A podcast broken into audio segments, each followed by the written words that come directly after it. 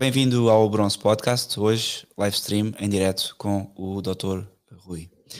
O Dr. Rui, para quem não sabe, já cá esteve e quem não viu e está a ver hoje pela primeira vez, é um advogado, juiz que tem estado na baila da comunicação social pelos melhores motivos, nosso, no nosso entender, porque é uma pessoa que tem apontado efetivamente o que está a acontecer com a justiça em Portugal, que está atenta é uma pessoa que está atenta àquilo que está acontecendo não só com a justiça, mas também com este avanço totalitário sobre as pessoas e sobre, sobre as famílias.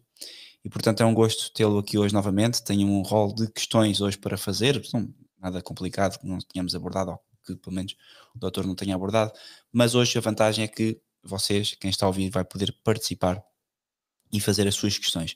Portanto, peço que adicionem o at Diogo Bronze ou então o número de telefone para e uma mensagem pelo Telegram. Quando chegar à altura, eu faço uma chamada de volta e se tudo correr bem, se a tecnologia funcionar, vocês vão poder fazer as vossas questões diretamente ao Dr. Rui. Dr. Rui, muito obrigado por estar aqui hoje novamente e por ter acedido com algumas alterações, mas finalmente conseguimos fazer isto acontecer. Muito obrigado, Diogo. Muito obrigado uma vez mais também. Ora, essa. Então, pondo aqui o ponto de partida de, desta, desta entrevista, desta conversa, que eu gosto mais que seja uma conversa, não uma entrevista, queria hum, e dei-lhe o nome de liberdade condicional porque eu tenho visto que os portugueses estão a viver em liberdade condicional permanentemente. Ou seja, somos todos livres, mas há condições para exercer esta liberdade. Eu queria que me desse, porque não sei mesmo, uma definição daquilo que é a liberdade condicional juridicamente, para eu perceber se isto se aplica, se não se aplica, uh, se faz sentido este, este nome para aquilo que está a acontecer. Bom, juridicamente é uma, é uma figura do direito penal, é uma forma, a liberdade, de, de, a liberdade condicional é, é um mecanismo de, que se insere na execução da pena de prisão.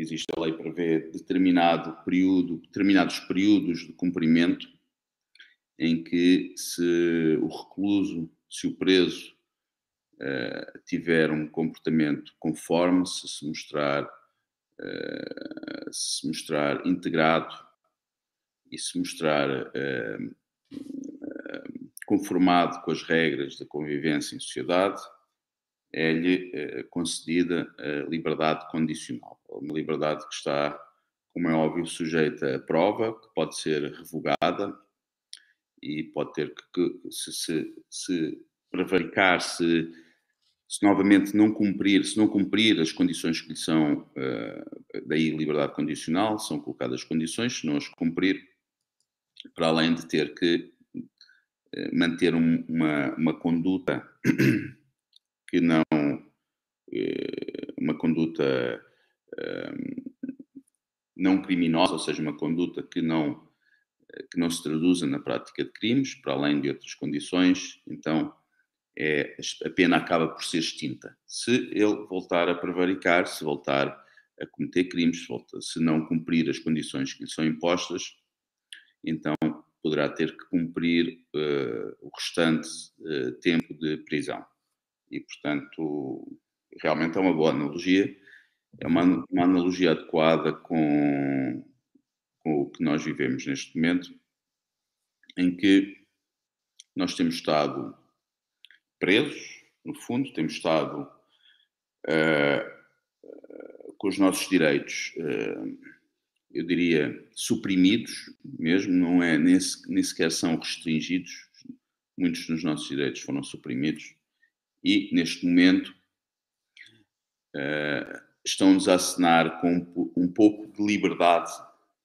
Mas se nós cumprirmos à risca as regras, as regras hoje em dia da convivência social, que já não são as regras de há, há um ano e pouco atrás, são uma regras diferentes, portanto, nós neste momento somos, estamos efetivamente a ser tratados como, como criminosos que beneficiaram, que estão a beneficiar um pouco de uma liberdade condicional, mas que provavelmente será será revogada, eu calculo que em setembro, porque já sabemos que nos vamos portar muito mal, que estas coisas de estar em família e com amigos e de ter uma vida social é, é hoje é a condição é a condição negativa que nos é imposta e que e que nós como seres humanos não conseguimos uh, cumprir porque é impossível e portanto vão-nos vão -nos revogar a liberdade condicional nós vamos voltar uh, vamos cumprir o resto da pena que é até ao fim do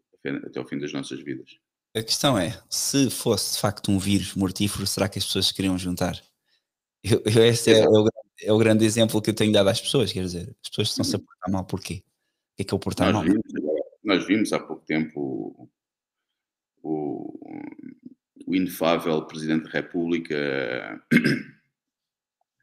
na Guiné, eh, em Espanha, na, na, na conferência, uma conferência agora no, no, numa cimeira europeia, recentemente, e não apenas ele, não apenas ele, não, não, na Guiné foi ele, teve um banho de multidão como ele gosta, uh, porque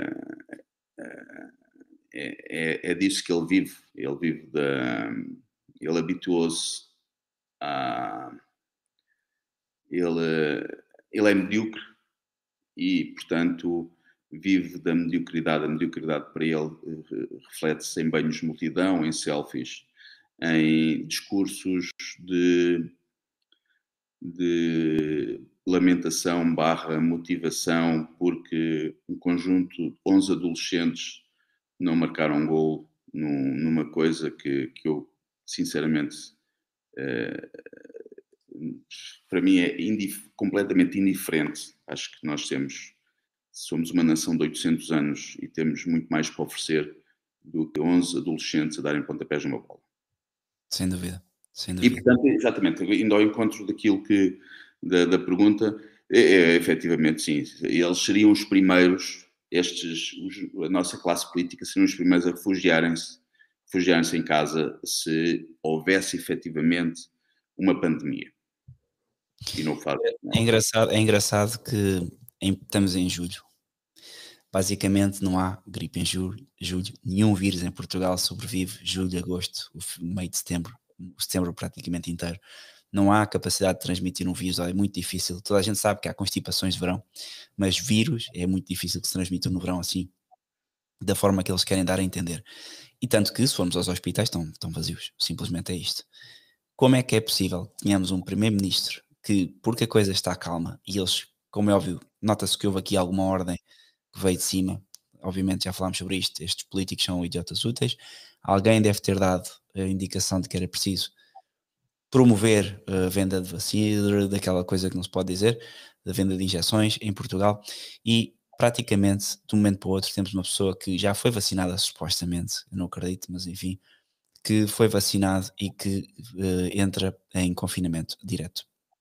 Minha pergunta aqui é: isto é uma PSYOP que já vem desde março, mas estamos a ver que os intervenientes estão a ficar criativos e, e, e eu não me admiro que, por exemplo, aquilo que aconteceu com o Ministro da Saúde, não sei se ele é Ministro da Saúde, mas o tipo que fazia os lockdowns em, em Londres, que foi apanhado supostamente como empregada ou como uma funcionária e, e outros, que isto sejam completamente psyops para promover e agitar a, a, a mentalidade das pessoas, dizer que de facto está. É ao cabo a questão da máscara, não é? Dizer que há um vírus que ninguém vê. E, e a minha pergunta aqui acaba por ser: nós, estando um, em casa a tentar ter os nossos trabalhos, muitas pessoas ficaram sem trabalho, ficaram sem, sem, sem capacidade de subsistência. Qual será o grande propósito disto, tendo em conta que há uma coisa chamada bazuca que vem a caminho e eu queria só fazer esta ponte porque fez um live no outro dia sobre a bazuca e eu penso que é um ponto-chave para as pessoas compreenderem. Qual é a ponte entre estas psyops, esta pandemia, as injeções forçadas e a bazuca? Bom, uh, eu também, também me parece que a injeção que, que o Primeiro-Ministro tomou foi uma injeção de água com açúcar, na minha opinião. Uh, mas, até porque eu acho que ele não. Uh, não sei. Eh, ele deve saber melhor que nós que, e é uma informação que, que surgiu agora muito recentemente, que o líquido contém grafeno e um, eu devido que ele tenha, uh, se tenha injetado com grafeno voluntariamente. Portanto, mas as pessoas, as pessoas ainda vão acreditando uh, nestas histórias. Uh, é como o marido que, não, que é o último a saber, que não, não, não, não quer saber, ele não quer saber. bom, hum, a bazuca, a bazuca é, uma, é um suborno, é uma espécie de suborno para, uh, para manter uh, o plano em curso. Ou seja, uh, nós temos aqui um objetivo que tem a ver com uma mudança de paradigma na sociedade, não apenas na sociedade, mas na sociedade em todos os seus aspectos, económico, financeiro, mesmo das relações sociais, familiar. E a bazuca serve para isso. Isso foi feito, isso aconteceu em África no início da pandemia. Houve, houve financiamentos eh, gigantescos para alguns países africanos antes da pandemia começar para comprarem os testes PCR e não só para isso. Nós sabemos que o dinheiro vai para os bolsos dos políticos que estão a executar estas coisas. E cá em Portugal não é diferente. O dinheiro vai para os bolsos deles e isso é algo que eu não tenho problemas nenhum em dizer e o problema é que o que é preciso dizer, eu acho que os portugueses não fazem a ponte, é que a bazuca não é uma prenda. Quem vai pagar a bazuca são as pessoas. É isto que falta dizer. Porque quem está a pagar os PCRs gratuitos, quem está a pagar todas as injeções, quem está a pagar tudo isto, são as pessoas, os contribuintes. E, e eu acho que as pessoas não têm ideia que, que vivem num sistema financeiro que é completamente um, um esquema que, que obriga as pessoas a suportar estes bandidos, que ao fim e ao cabo são bandidos, uhum. E, e, quando vemos na televisão que agora é tudo gratuito, os testes são gratuitos na farmácia, as injeções são gratuitas, as pessoas pensam, não, isto é verdade. Quer dizer, isto são operações psicológicas e, e a pessoa comum deixou de, fazer, deixou de fazer questões. Eu, há mais ou menos um, dois dias, fiz umas contas assim por alto, que se houvesse, por exemplo, em Portugal, um, somos 10 milhões, vamos imaginar que que 8 milhões tomam vacina, são 8 milhões de doses. Se cada dose custar 5 euros, multipliquemos 8 milhões por 5. Não é 5 euros, vão ser bem mais. Mas vamos imaginar isto. E isto está a ser forçado pela goela das pessoas. E não só esta injeção, mas como todas as outras, que não sei se o, se o Dr. Rui sabe, mas deve saber.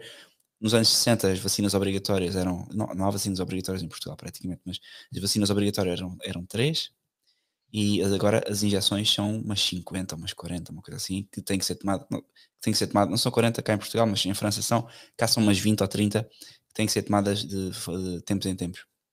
Uhum. E automaticamente cai no bolso dos contribuintes. E as pessoas, quer dizer, é um, é um negócio de, de luxo. É, é, como se, sendo advogado, o Dr. Rui agora fizesse um negócio com, com o António Costa, que toda a gente que precisar de advogado em Portugal tem que contratar os seus serviços.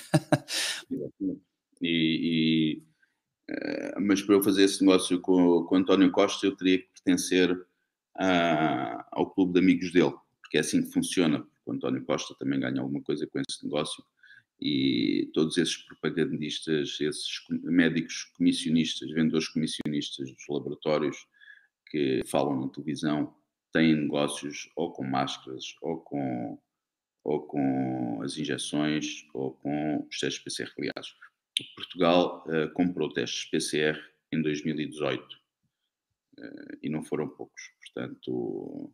Provadíssimo, com, com documentação, não é meramente aspiração. Portanto, eu não sei se, eles, se esses testes PCR estariam a ser usados, a ser utilizados para ter feito, mas o facto é que Portugal, uh, acho que tinha um excedente de testes PCR quando quando começou isto, no início de 2020, e, e veio mesmo a calhar. Aquelas coisas que vêm mesmo a calhar, como tudo aqui, vem mesmo a calhar, até uma pandemia vem a calhar para vender, para vender injeções. E eu ia dizer qualquer coisa agora que eu já não, já não me lembro, que tinha a ver com. Ao fim e ao cabo, estamos a pagar todos uma grande campanha de marketing para uh, vender um produto. E este produto, como é óbvio, isto são os efeitos diretos, que é a questão da, das injeções e a questão dos PCRs e tudo mais, e uma série de vermes, que, que é o termo que utiliza e bem, e bem colocado, que vivem disto e estão em silêncio porque vivem disto, deve saber perfeitamente isto, neste momento, um miúdo de, para fazer desporto dos 3 aos 18 anos ou qualquer idade, precisa de fazer um teste PCR numa farmácia, que é completamente surreal, pessoas saudáveis, um teste invasivo daqueles, e as farmacêuticas estão caladas com isto. Porquê? Porque estão a fazer balúrdios. As farmacêuticas, estou a falar, as farmácias, nem as farmacêuticas, as farmácias na rua. Portanto, isto é vergonhoso e há imensas pessoas a, fazer dinheiro com isto.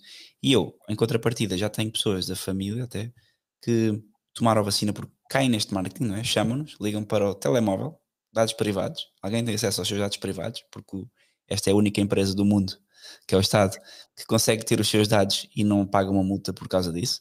E ligam-lhe e dizem: venha tomar a injeção do António Costa. E as pessoas vão. E hoje tenho pessoas da família que já estão arrependidas, que não sabem porquê que foram vacinadas, como acho que 90% das pessoas não sabem porquê que foi injetada. Eu também, eu também tenho pessoas na família que foram vacinadas, infelizmente, e eu estou, estou muito, muito preocupado com isso. Uh, mas hoje em Odmira havia, um, havia uma fila de uma fila enorme que são, chegam de autocarro, são obrigados, de nepaleses e indianos a serem forçados a tomarem, a apanharem a injeção eles ficam em fila indiana como se fossem para um. Aquilo parece que estão a ir para um. que estão a, estão a dirigir-se para um esquadrão de fuzilamento. É, é uma coisa. É, é uma barbárie que se, que se, que se vê neste país. Estão a obrigar essa malta a vacinar-se?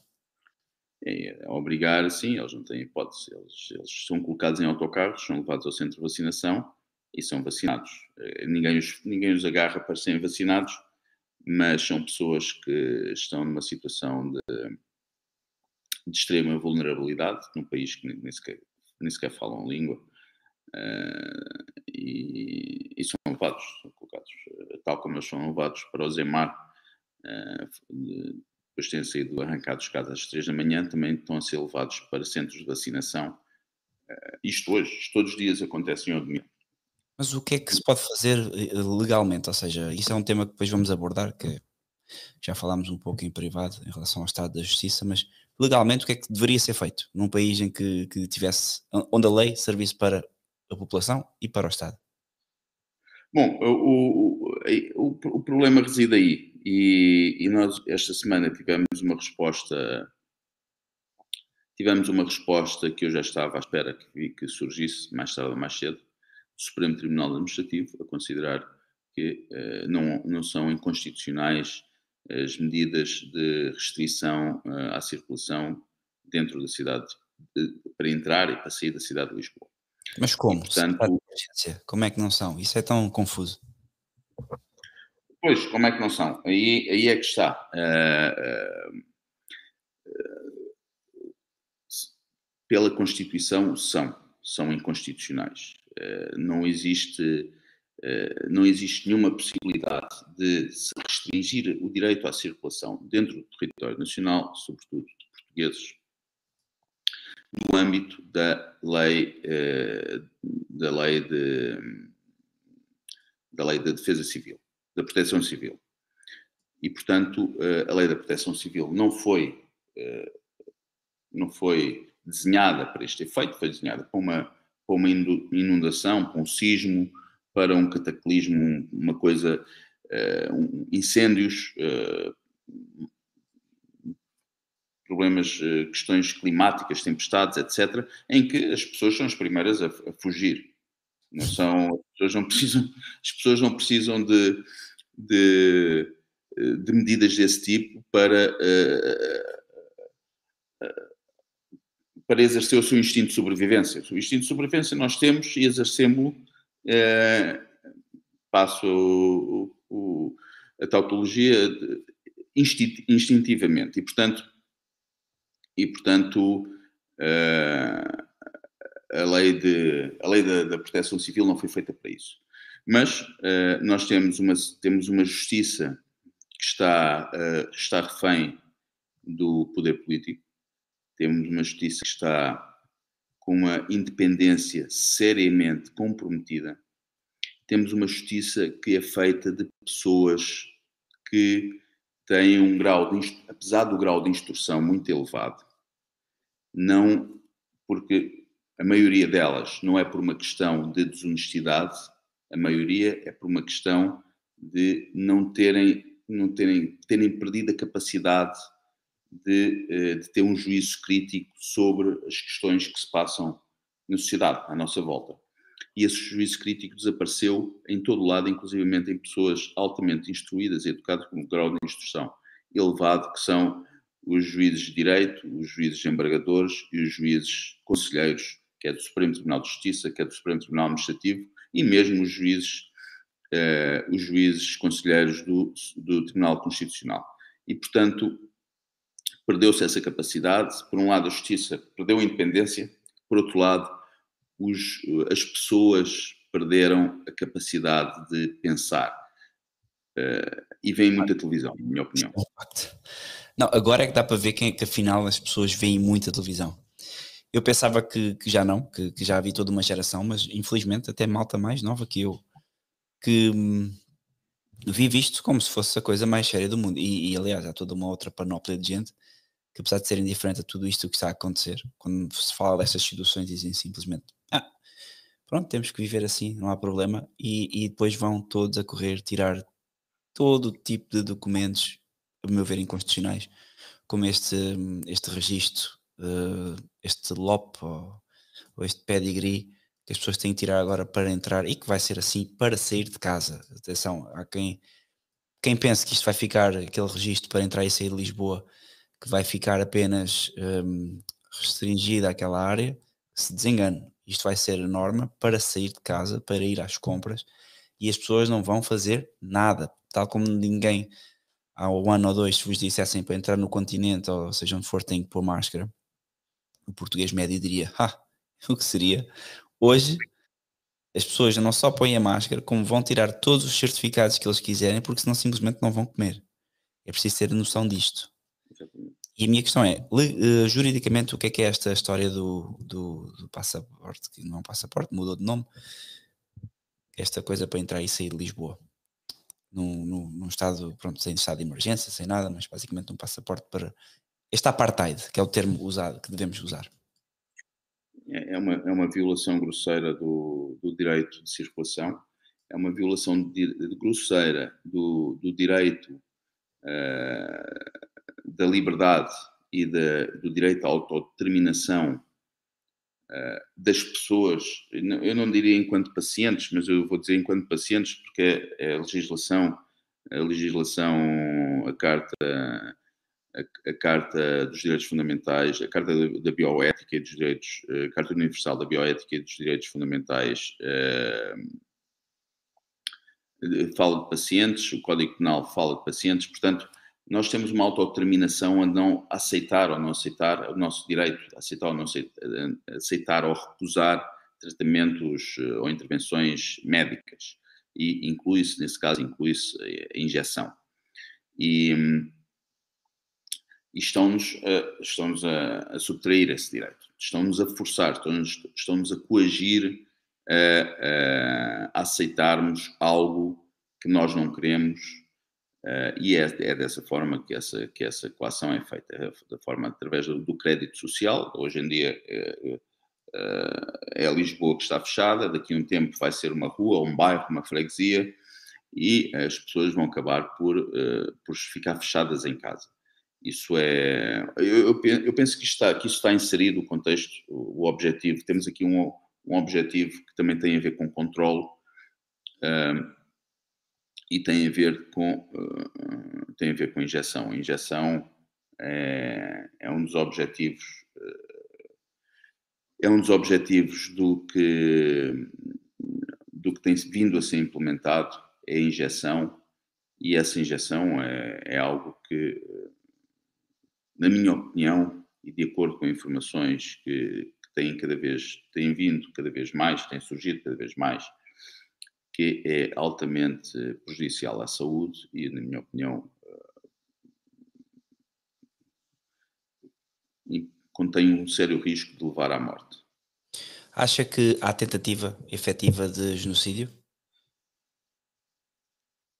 Quando nós, eh, quando nós, quando existem informações que indicam indicam, já não é, já não é agora, já era há uns meses atrás.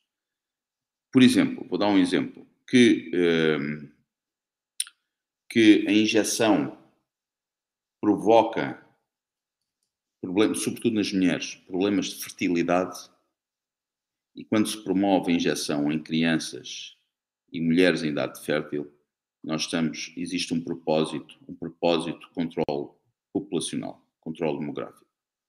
Uh, não, não, não vejo outra forma. As informações que eu tenho são informações públicas que a nossa classe política, quem decide, quem detém o poder decisório, também possui, eles não, eu não acredito que eles não tenham acesso a estas não acredito que eles não conheçam estas informações, antes pelo contrário, eu acredito piamente que eles conhecem estas informações e mesmo assim deliberadamente promovem uh, promovem uh, a injeção de pessoas em idade fértil e também nós sabemos que isto uh, existem, bom, eu não sou médico, mas já agora isto em termos de, de, de a tecnologia mRNA tem, implica é uma nanopartícula que, que fica, que provoca, que, que ativa a produção de uma proteína, a proteína S. Essa proteína S é uma espécie de simulação do, do vírus e vai, portanto, e o, o, nosso corpo vai gerar anticorpos para uma coisa que o nosso corpo produz, ou seja, acaba por ser uma doença autoimune. Uh, existe uma das empresas que produz a injeção, uh, refere que uh, a nanopartícula é quebrada, depois, portanto, a produção de, da proteína spike cessa, mas há muitas coisas que eles dizem, também diziam que o, o, o líquido fixado, ficava fixado no local de injeção, nós sabemos que o líquido agora se espalha pelo, pelos órgãos, as nanopartículas espalham-se pelos órgãos, depositam-se no pâncreas, no baço, nos ovários, nas mulheres e nos, nos testículos, nos homens. E agora, finalmente, sabe-se, já uma, um estudo de, da Universidade de Almeria, em Espanha, que o líquido contém grafeno. O líquido contém grafeno. E, e daí o magnetismo, uh, a questão do magnetismo, que não é mentira, apesar de um polígrafo que, um polígrafo que, que tem, que é tudo menos independente, ter desmentido. Não, mas o polígrafo, o polígrafo é uma, um braço armado, é uma espécie de é, exatamente. LM, é um, é um Black Lives Matter português. mas, mas enfim. O que eu, o que eu... eu acho que sim, eu acho que existe, eu acho que estamos perante uma, algo que se poderá vir a, a qualificar, mesmo juridicamente, como, como genocídio, como uma questão, como pelo menos uma humanidade. Eu digo isto porque se nós formos ver as pessoas que pensaram esta crise e que a implementaram e os grandes gurus que agora estão a começar a deixar de desaparecer, nunca mais ninguém ouviu. Bill Gates já está a fazer gestão de, de, de, de imagem, há uma série deles que já estão a fazer, já se estão afastados dos holofotes porque perceberam que isso danificava um pouco a imagem deles. Mas, por exemplo, sabemos que o Bill Gates é eugenista, o pai dele era eugenista, trabalhava na, na Planet Parenthood e que toda esta ao fim e ao cabo, é preciso não ter cabeça para não perceber que a classe política globalista e mundial, porque ao fim e ao cabo é isso que se trata, todos temos que perceber que isto está a ser implementado da mesma forma em todos os estados que dependem dos bancos centrais e portanto isto leva-nos para toda uma outra conversa de quem é que são os bancos centrais, quem manda nos bancos centrais e portanto basicamente a história eh, conversa proibida é, exatamente e, e, há um, eu tenho um documentário no, no canal do Odyssey se quiserem lá ver explica um pouco esta história do, do, do, do, do dinheiro. Ao fim e ao cabo, nos últimos 100 anos, o dinheiro tem sido produzido e tem sido conduzido pelas mesmas pessoas para produzir certos fins políticos. Não vamos avançar muito por essa conversa agora, porque também acaba por ser muito, muita mistura, mas a verdade é que isto está a ser implementado da mesma maneira em todos os sítios onde há bancos centrais e onde existem pessoas dependentes de um poder oculto que não, que não se mostra, daí que vocês vejam que todas estas medidas começam a acontecer aparentemente na China, foi o que nos contaram, em março, a China entrou em lockdown, e de repente a China, passado duas semanas, já não está em lockdown, morreram 10 pessoas, e temos o Ocidente numa campanha de propaganda e fechado.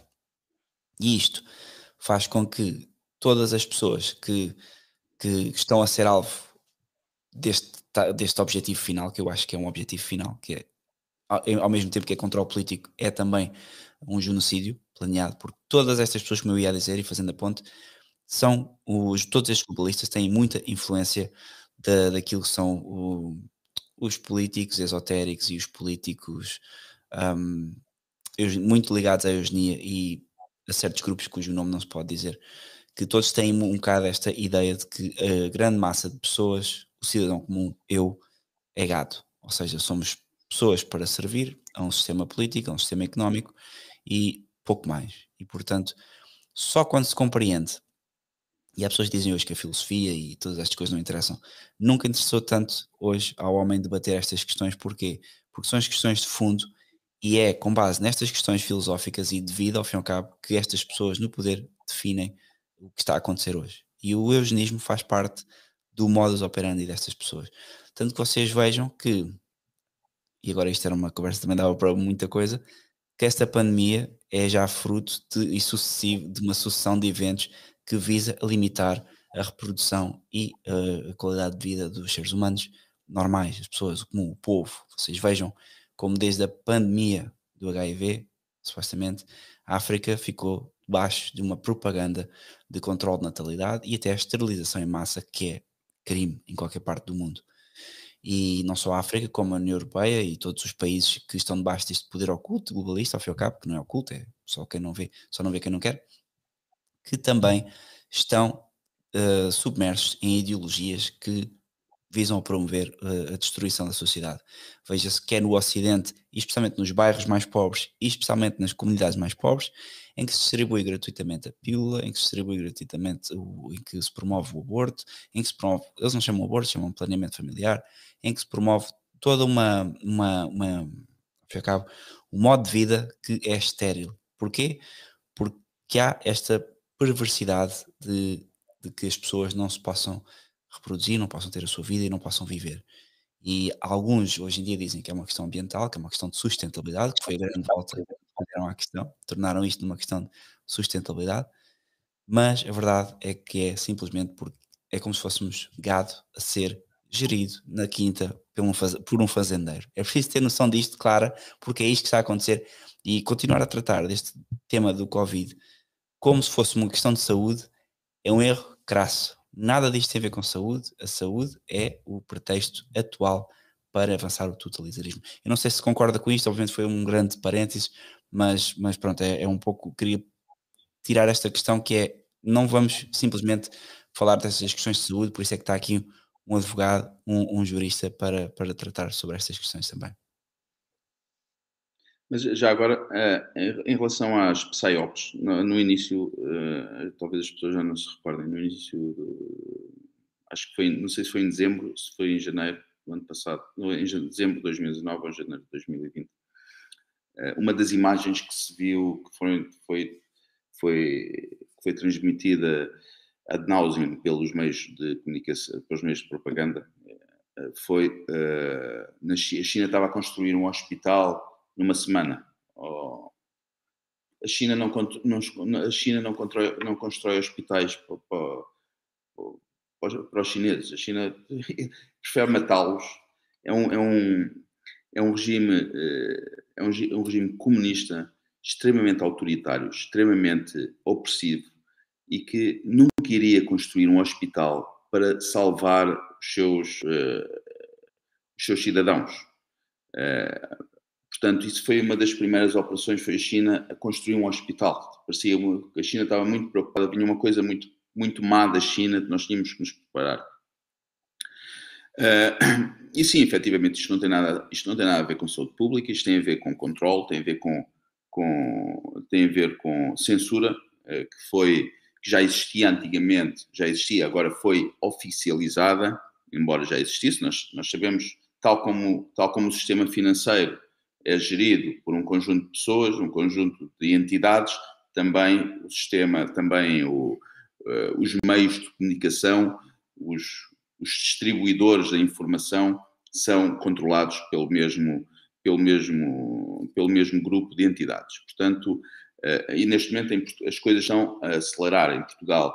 Agora uh, temos, uma, temos a censura institucionalizada, temos, um, temos, uma, temos, uma, temos legislação europeia que já está em execução em Portugal, que permite uh, a identificação das pessoas apenas através de câmaras de vigilância espalhadas por Lisboa, por Lisboa, por qualquer país, mas, enfim, em Lisboa foi enunciado com pompa e circunstância por um dos oficiais do governo chinês, que é o, o senhor Magina da Silva, que vai de, de, de 10 mil câmaras na cidade de Lisboa.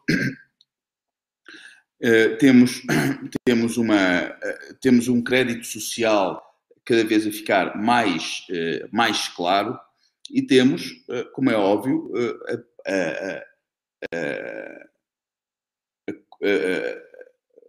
imposição, a imposição de uma substância que, que leva à morte e, portanto, uh, vai, ao mesmo tempo que existe uma. Um, hum, ao mesmo tempo que existe um propósito de controle, existe também um propósito de, de, de controle demográfico, em termos de quantidade, e existe um, um, propósito de controle de cada indivíduo em si mesmo, e isto, uh, isto, isto, ainda está no início. Certo. Está no início. Nós, uh, se nós se nós levar, pegarmos em, nas, duas, nas duas obras literárias que, que, que, são, que são chamadas à colação agora neste contexto, que é o 1984 e é o Admirável Mundo Novo, nós, nós vemos que não há um grande caminho a percorrer, e, mas lá chegaremos porque uh, nós deixamos, nós, nós, eles não, não só nos tratam como gado, como nós aceitamos esse papel é isso é que me está a fazer confusão. É como é que a maior parte das pessoas. Um, eu compreendo que uma pessoa hoje em dia tenha que entrar num estabelecimento e cumprir com as regras para não levantar problemas à pessoa do estabelecimento. Mas também compreenderia se eu tivesse uma porta aberta. Bom, quereria cumprir, por um lado, porque as pessoas hoje em dia. Lá está, o problema é que as pessoas vivem entre a espada e a parede. Isto só pode ser implementado num tempo em que as pessoas, como já tenho dito noutros vídeos, vivem entre a espada e a parede. E a espada é o crédito e a parede é a dívida. E, e desculpe, os impostos. Então as pessoas vivem crédito, dívida e impostos de um lado, e qualquer pessoa que tenha um estabelecimento, qualquer pessoa que tenha o seu trabalho, as pessoas, o, o dinheiro simplesmente desvanece e as pessoas estão dependentes de, de, de, deste, deste governo, quer queiram, quer não queiram. E portanto, a um restaurante fechar as portas num dia e apanhar com a multa porque alguém estava sem máscara e eles promovem isso, pá, é um problema, e para mais com uma justiça inoperante, que é o que está a acontecer, que é o nosso tema a seguir. E já agora, tal, tal como o gado, efetivamente, tal como, tal como o gado, nós também temos vindo a ser, há, há décadas que somos tratados com, uh, temos um, somos sujeitos a um tratamento hormonal sem, sem sequer sabermos, através, através da comida que comemos, através da água que bebemos e, porventura, através do ar que respiramos. E esse tratamento hormonal, nos homens, nomeadamente, leva à diminuição do nível de testosterona e leva a ficarem mais calmos, mais mansos, mais menos, eh, menos conflituosos. E também isso é, isso uma, é... maior capacidade de, de autodefesa e de sobrevivência. Isso é um tema muito importante e eu gostava de explorar depois. Temos agora a primeira chamada. Doutor Rui, vou fazer uma chamada para uma pessoa que está interessada em fazer-lhe uma questão, que é o Rodrigo Amorim, e portanto deixa aqui ver se ouvimos alguma coisa. Está a ouvir a chamada? Sim. Boa. Olá, Rodrigo. Boa noite, como está? Tudo bem? Tudo bem. Boa noite, está tudo bem. Obrigado por participar aqui do nosso live stream. Rodrigo, queria, queria fazer alguma questão aqui ao Dr. Rui? Ou contribuir com alguma coisa? Não, para já queria lhe mandar um grande abraço. Eu não estou no país, eu, não, eu acho que tenho conhecimento disso. Eh, estou fora e eu também sei que, que isso é uma fraude minha, ou seja, é tudo uma brincadeira no sentido de controlar as pessoas cada vez mais, não só de, de, de injetarem esses venenos na, nas determinadas pessoas que as pessoas estão induzidas ao erro, mas essas pessoas todas têm que ser punidas severamente, não é? Eu tenho vergonha de, de quando um país tem generais à frente de, das vacinações, de, de toda essa dessa tanga, ou seja, dessa aldrabice. E quem vai pagar-se muito caro são os seres humanos que estão eventualmente a, a cair nesse, nesse buraco de negro. Facto. E no seu caso, já sofreu alguma coisa? Está tudo bem? Não, não, não tem tido problemas com... Eu, eu sou uma pessoa que viaja por todo o mundo, eu não uso máscara, não me vacino e nunca me vou vacinar. Uhum.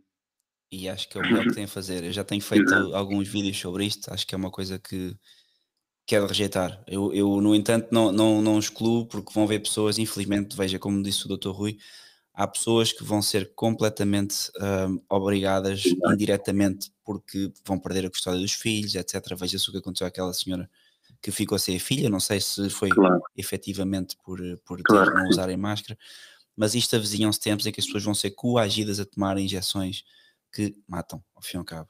E se não matam, é assim, quer dizer, isto é uma mas, espécie de roleta russa, não é? Exatamente, mas o pior também não é só. Há, há coisas que são adversas a isso, que é o sentido de pessoas que estão neste momento fragilizadas no sentido de ficar com, com sérias depressões relativamente a esse tipo de atitudes que, que estão a impor regras uh, nessas pessoas e que não conseguem dar a volta determinadamente porque não têm outros recursos onde possam recorrer face às despesas que têm de filhos, de escolas, de, dos alimentos. Isto vai ser uma, uma situação muito, muito severa. É, mas, olá, olá, Rodrigo, tudo bem? Olá, boa noite, tudo bem? Quando, quando, quando estiveres aqui novamente, a ver se nos encontramos. Uh, mas em relação a isso, claro. em, relação, em relação a essa parte da, das, da questão económica, das, da, da subsistência das famílias, é curioso que nós vemos hoje as IEBAs o que, na minha opinião, vai servir para isso, vai servir para, uh, para manter as moratórias durante mais tempo, porque eles, eles não querem que as pessoas fiquem na miséria completa. Há pessoas, efetivamente, que se estão a suicidar, e não são poucas, eu tenho ouvido diversos uh, relatos um, há um tempo, inclusive, ouvi um relato de um homem que se suicidou à frente dos filhos, eh, dono de um restaurante. Um, mas são muitos, são muitos hoje em dia. Eh, os dados, acho que já, eu por acaso não tenho, não tenho, não tenho verificado os dados estão públicos. Há uns, há uns tempos atrás tinham, tinham deixado de ser públicos os dados referentes aos suicídios em Portugal. E há muitas pessoas a suicidar-se porque não conseguem efetivamente uh, eh, deixaram, deixaram de poder eh, prover, a, de, de, de, prover a subsistência das, das, das respectivas famílias. E, Exatamente. Mas, mas eu acho que uh, vai haver uma. Isto, isto tem a ver com, com o slogan uh, You'll have nothing and you'll be happy nós vamos ter, eles não vão deixar que as pessoas eh, que as pessoas cheguem à miséria total. Portanto, eles querem que as pessoas estejam na dependência e para as pessoas estarem na dependência vão-lhes dar, vai haver sempre uma esmola, uma esmola que permita à pessoa ficar em casa, consumir eh, todos, todo o lixo televisivo possível e imaginário, consumir todo, toda, toda a comida processada possível e imaginária e trabalhar casa ou nem sequer trabalhar, porque hoje em dia nem sequer é muito importante que as pessoas trabalhem e, portanto, vai, vai, nós não vamos chegar, infelizmente, eu digo infelizmente porque isso seria uma forma das pessoas talvez reagirem e, e recuperarem um pouco um, um, sentido de dignidade própria, mas não vão permitir que as pessoas cheguem à miséria total, ou pelo menos claro. um grande segmento. Com certeza que vão atribuir depois com certeza que vão atribuir um salário miserável. Exatamente. É o, básico. é o chamado renda básica universal, é básico, já tem estado aí. Rodrigo, temos aqui mais uma pessoa para fazer uma questão agora, aqui ao Dr. Rui. Agradeço a participação e vou fazer outra chamada. Muito obrigado e boa noite para você. Boa noite, obrigado. Obrigado. Obrigado. Boa tarde, Rui. tchau, tchau. Temos aqui mais uma pessoa então que quer participar é o Diogo. Vou agora fazer uma chamada então e vamos ver se funciona a tecnologia. Mais uma vez. ele tinha muita razão. Isto de facto vai ser uma, vai ser uma coisa caótica. Diogo, boa noite. Boa noite, boa noite. Então, temos... uh, já agora, boa noite. Força. Já agora eu, eu queria dizer, dizer, boa noite a todos, neste caso principalmente boa noite aqui ao, ao, ao Dr. Rui. E, e, e, eu tinha aqui principalmente duas questões a colocar. Uh, a primeira era uh, relativamente a, a esta, toda esta questão das vacinas e de não nos deixarem entrar em determinados lugares. Um, eu, eu, sei que em termos de tribunais e, e, de justiça há coisas que podem ser feitas e que têm sido feitas, mas no fundo, no dia a dia, na prática, quando uma pessoa tenta entrar num centro comercial ou na escola, ou seja onde for, como é que uma pessoa, na prática, pode acabar por fazer valer os seus direitos? Porque enquanto vêm e não vêm decisões dos tribunais, infelizmente demora muito tempo, nós sabemos disso. E a segunda questão que eu gostaria de colocar era para todas as pessoas que neste momento, por exemplo, têm pessoas na família, amigos próximos, que de certa forma ainda não acordaram e que ainda não perceberam toda, toda esta situação que se está a passar e que mesmo quando nós tentamos apresentar factos e evidências e vídeos, seja o que for, mesmo assim as pessoas continuam a descartar, continuam a achar que, são, que é meia dúzia, que é uma teoria da conspiração, como é que nós podemos fazer para os fazer abrir os olhos e para os fazer perceber tudo isto? Porque muitas vezes, em alguns casos em particular, essas pessoas eh, da família próxima e amigos, muitas vezes com o medo e com a preocupação que lhes é incutido, podem, inclusivamente, porque acham que estão a fazer o bem, eh, vir a denunciar pessoas próximas, pessoas da família, para justamente, caso, por exemplo, não se tenham vacinado ou, coisa assim do género, ou caso suspeitem que têm uma nova variante qualquer. Portanto, era justamente essas duas questões que eu gostaria de colocar. Em primeiro lugar, como é que nós uh, reagimos no dia a dia perante estas restrições aos, aos, nossos direitos?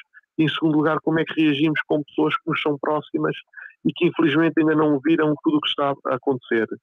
Desde já, muito obrigado pelo, pelo podcast, por, tudo que têm feito. Muito obrigado ao Dr. Rui por ter aceito a participar. Muito obrigado. Muito obrigado. Bom, uh, bom, em relação à primeira questão, uh, em relação à primeira questão, nós, uh, eu, eu, tive conhecimento que, como sabem, existe uma minuta circular que tem a ver com, com uma queixa-crime, que é uma minuta de queixa-crime contra quem quer que seja, contra o, o, o diretor do agregado, do, do, do, eh, não sei se é agregado de escolas, se, que, que, se chama, ou da escola, que, que, que imponha, quem quer que imponha a utilização de máscara a crianças em ambiente escolar. Nós sabemos hoje em dia, por exemplo, que as crianças, nós sabemos, não é? Por exemplo, nós sabemos hoje em dia que as crianças, mesmo com idades inferiores, em muitos casos, a, a 10 anos, têm que passam um dia de máscara, não apenas passam um dia de máscara, como passam, como são forçadas a lavar e a desinfetar as mãos uh, sete, seis, sete, oito, às vezes dez vezes por dia. E, uh, sobretudo, no que diz respeito às máscaras, uma criança está com uma máscara o dia todo é uma. É, tem, tem efeitos extremamente nocivos a vários níveis. No nível emocional e psicológico é um deles, mas mesmo a nível de, de saúde física devido à inalação de dióxido de carbono, à, à, à, umidade que se é formada, que é formada à volta da, da boca, uh, em termos bacteriológicos. Bom, existe uma minuta que uh, permite, permite apresentar uma queixa-crime contra essa imposição, contra quem imponha o máscaras a crianças em ambiente escolar. Uh, e uh, tive agora conhecimento de uma pessoa que deu entrada, tipo, há umas semanas, uma pessoa deu entrada de uma, de uma queixa-crime, adaptou a minuta, como é óbvio, as minutas têm que ser adaptadas ao caso concreto, e uh, o Ministério Público arquivou liminarmente uh, o inquérito por entender que, apesar de considerar que seja negativo, ser sensível aos aspectos negativos da utilização de máscaras por crianças durante o dia todo na escola, que existe uma questão de saúde pública e que, portanto, uh, se justifica. Portanto, era aquilo que eu estava a dizer. Uh, o Ministério Público, aliás, neste momento é, um, é uma espécie de funcionarismo público uh, de elite do Estado português. Eles deixaram de ter qualquer capacidade de juízo crítico, são extremamente dependentes do poder político e, uh, uh, e nem sequer são, muitas vezes, nem sequer são muito inteligentes e não conseguem juntar, uh, não conseguem pensar. As pessoas perderam. Portanto, isto para dizer o quê? Isto para dizer, em relação às máscaras, isto para dizer que se em relação às crianças, que são. Que, porque nós, nós, se eu usar máscara para ir, se eu usar máscara para entrar numa loja, entrar e sair, isso, se isso me incomoda, e efetivamente incomoda, para a minha saúde mental e para a minha saúde física, isso não vai ter reflexos. Eu entro e saio por pouco tempo, é, uma, é, um, é um atentado à minha liberdade, mas não vou, não vou sofrer em termos, não vou sofrer, já sou uma pessoa adulta, eh, tenho a minha personalidade formada e isso não vai, não vai formatar a minha, não vai formatar emocional nem eh, psicologicamente. Mas em relação às crianças, efetivamente, é isso que está a acontecer. Há uma, está a haver uma formatação emocional e psicológica, e isso vai ter consequências desastrosas, desastrosas no futuro. E aqui chamo, aqui volto a chamar novamente à colação o, o, livro Admirável Mundo Novo, em que as crianças são habituadas desde, desde, desde ter idade a não ter ligações emocionais com, uh, com outras pessoas, e, uh, e é isso que, no fundo, está a ser feito desde já, é, está, está, a ser levado a cabo. E uh, uh, isto é um exemplo de a justiça não ser sensível para esses aspectos. Portanto, é muito difícil nós, neste momento, vermos a justiça a ajudar-nos, sobretudo, em relação, não, se não nos ajuda em relação a coisas mais graves, em relação a, às máscaras de, de, pessoas adultas por entrar numa loja têm, têm que usar máscara, não ajuda. O que as pessoas podem e devem fazer é não usar máscara. Isso uh, é algo que eu às vezes faço e há outras pessoas que fazem. É óbvio que isso vai nos levar a ter problemas, vai nos levar a ter uh, fricções, atritos no dia a dia. Nem sempre estamos dispostos a isso. Há dias em que estamos mais dispostos, há dias em que conseguimos contornar melhor essas coisas Uh, há outros em que somos mais, uh, estamos mais fartos, somos mais agressivos. Eu, eu, agora há poucos dias, não sei, as pessoas provavelmente não sabem, mas eu, eu, eu já estava sentado no avião para uh, embarcar, já estava sentado no avião, é um avião que um voo para, um voo para a Madeira, e decidi sair por uma questão relacionada com, com a máscara. Queriam impor-me uma máscara especial que eles tinham lá, diziam que, que era a lei, e portanto uh, eu não aceitei e saí do avião, como é óbvio, uh, perdi o dinheiro, mas mantive a minha dignidade. E eu acho que há momentos, é óbvio que uh, isso é uma decisão que eu não, que eu não acho que, não, não, não, não, não estou a dizer que as pessoas tenham que fazer o mesmo, porque eu também não faço o mesmo em, em todas as circunstâncias. Naquele momento foi o que eu entendi que deveria fazer, mas não, não, não, nós não, não podemos esperar, não, as pessoas não podem esperar que a justiça nos vá ajudar nesse aspecto. Uh, em relação à segunda, à segunda questão, em relação à segunda questão, isso é, essa é, um, tem, isso é uma questão que tem sido objeto de debate uh, entre mim e outras pessoas uh, debate constante nos últimos tempos e a conclusão a que, a que praticamente toda a gente está a chegar é que há pessoas que estão dispostas uh, estão dispostas a querer saber e há outras que estão dispostas e há outras que não estão dispostas, não querem saber. Por mais que nós informemos, por mais que nós ponhamos a informação à frente, por mais que no, o nosso discurso faça sentido em termos lógicos, porque isto não é isto não são coisas imaginadas, são coisas que estão, que estão a maior parte delas está documentada. Uh, mas há pessoas que não, há pessoas que mesmo depois de, eu já tive essa experiência, pessoas que mesmo depois de dois dias a conversar com elas, com a, com a data marcada para irem para, o, para irem para, para, a injeção letal, uh, dois dias de conversa constante, explicação, no dia marcado, apesar de dizerem sim, concordo, no dia marcado, a primeira coisa que fazem era, é irem tomar a injeção.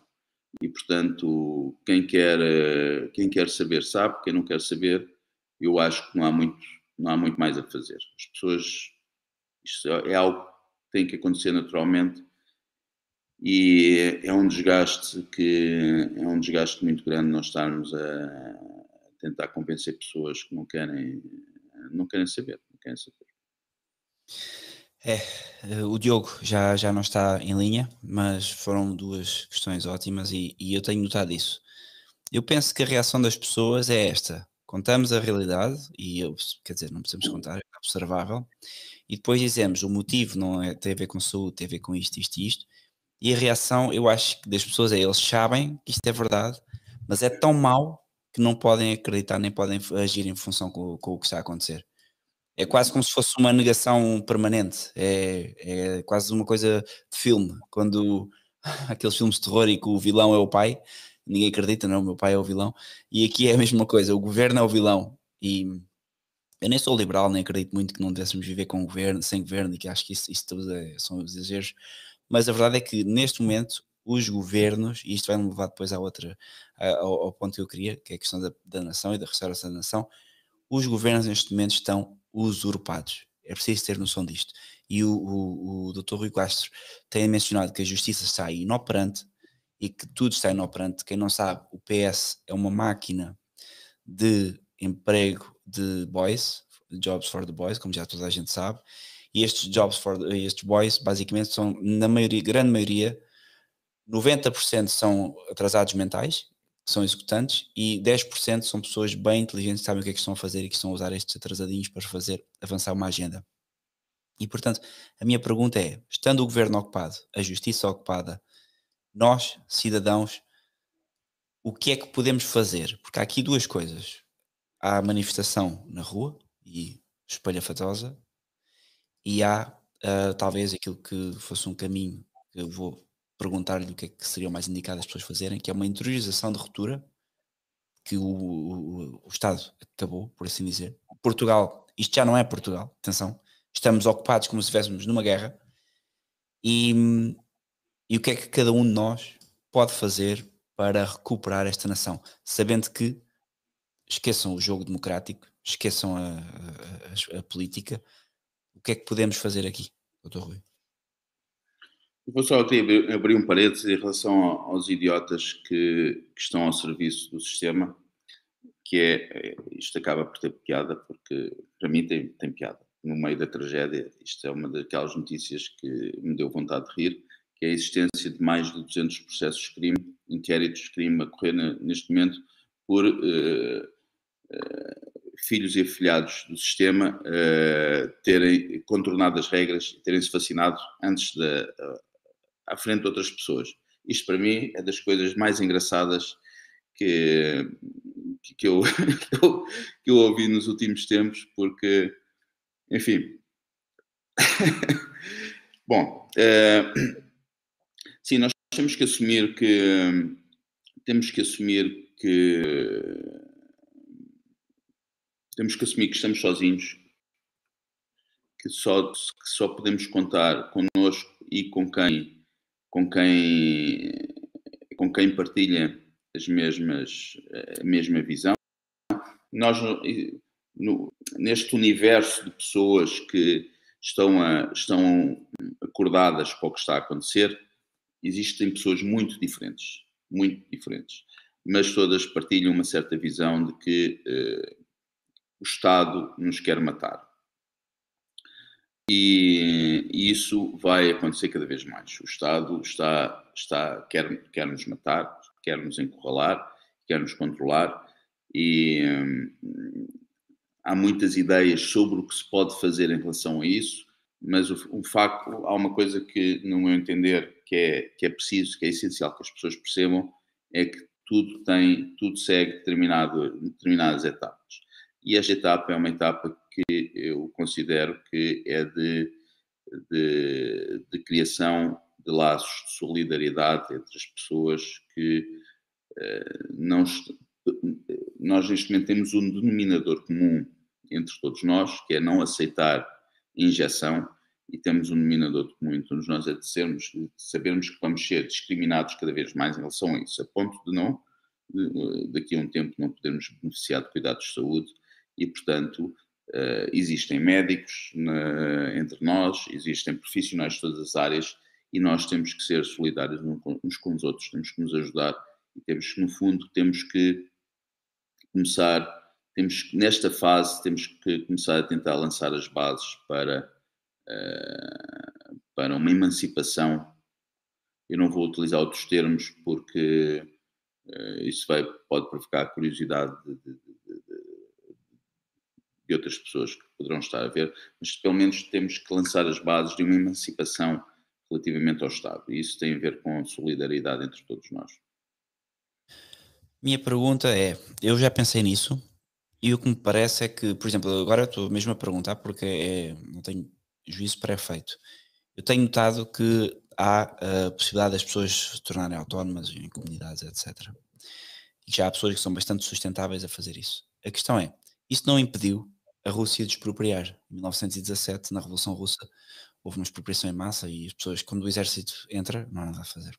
Quando o Estado quer, o Estado, ou pelo menos o poder vigente quer, invade. E, e porque nós estamos a assumir que a questão é das comunidades, estamos a assumir que há um Estado de Direito e que as pessoas vão poder manter a sua, a sua propriedade e que vão poder defendê-la, que é uma coisa que acontece no Estado de Direito. Isso estando suprimido, eu não sei até que ponto é que estamos a falar de uma época em que o melhor é mesclar no meio desta sociedade louca. Ou seja, é simplesmente desaparecer, mas estando cá inserido. Não sei se, se, isto é fácil de entender e se isso faria sentido. Sim, né, né, sim, exatamente. Isso eu, eu, eu neste momento, esse, neste momento as comunidades eh, e, e, falando até de uma perspectiva não, não apenas de, de, de comunidades de, de, pessoas que, que, estão que estão se entram, que se entram entre e ajudam, mas também numa perspectiva geográfica, esse tipo de comunidades uh, está estará em perigo daqui a médio prazo estará em porque é muito fácil identificá-las e é muito fácil uh, acabar com elas, varrê-las. Uh, existe um exemplo, eu estive, estive uh, há duas semanas num local em que existe uma, uma espécie de uma comunidade desse tipo e a GNR está, e é num local que é um local extremamente rural, local que é completamente afastado, eh, é uma zona até um vale, que é, o acesso até não é muito fácil, mas isso não evita da GNR ir lá todos os dias, perguntar, entrar nos terrenos, perguntar quantas pessoas estão lá e pedir a identificação de todas elas. Mas sistematicamente? Isto acontece sistematicamente neste momento? Tem começado a acontecer, sim, começou a acontecer há algum tempo e eles dizem, estavam a queixar-se que tem sido, tem sido semanalmente ou várias vezes, várias vezes até por semana.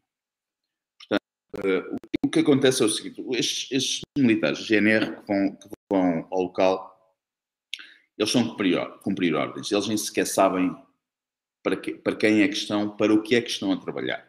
Para eles estão a cumprir ordens, alguém lhes disse alguma coisa, nós sabemos que nós sabemos que eles funcionam assim, eles cumprem ordens, cumprem um comando, vão lá, fazem isto, eles nem sabem para que é que estão a fazer aquilo. É óbvio que se calhar quem lhes deu a ordem, se calhar também não sabe, mas as informações vão subir, vão, vão para outro nível. Uh, existe então, portanto, existe um controle, então, então aquelas pessoas estão a ser controladas, então, existe ali uma comunidade que uh, pode representar um, pode representar uma bolha uh, não controlada pelo poder, pessoas que não, não, não responderam aos censos, não, não estão vacinadas, não sabem quantas são,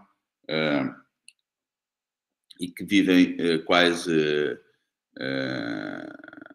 vivem quase mesmo fora do, do sistema. E, portanto, isto é, uma, é um exemplo do que é que poderá vir a acontecer.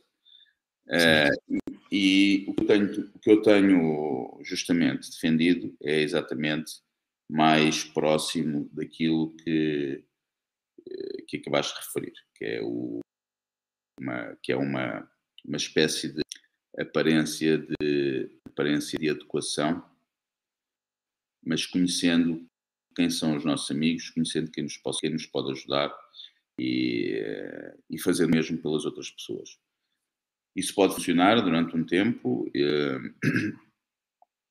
eh, depois eu prevejo que, que, o, eh, que o sistema de informações se torne mais mais, mais preciso e que não possamos confiar em toda a gente que está do nosso lado, que poderá acabar por acontecer assim. E isso, mas isso tudo tem a sua fase e a fase final pode ser a fase mais extrema e existem, existe uma forte probabilidade de chegarmos a uma situação de, mais extrema, uma situação eh, de, de, de violência armada eu não sei, não faço ideia quando é que isso acontecerá, não, não, não tenho uma previsão nesse sentido.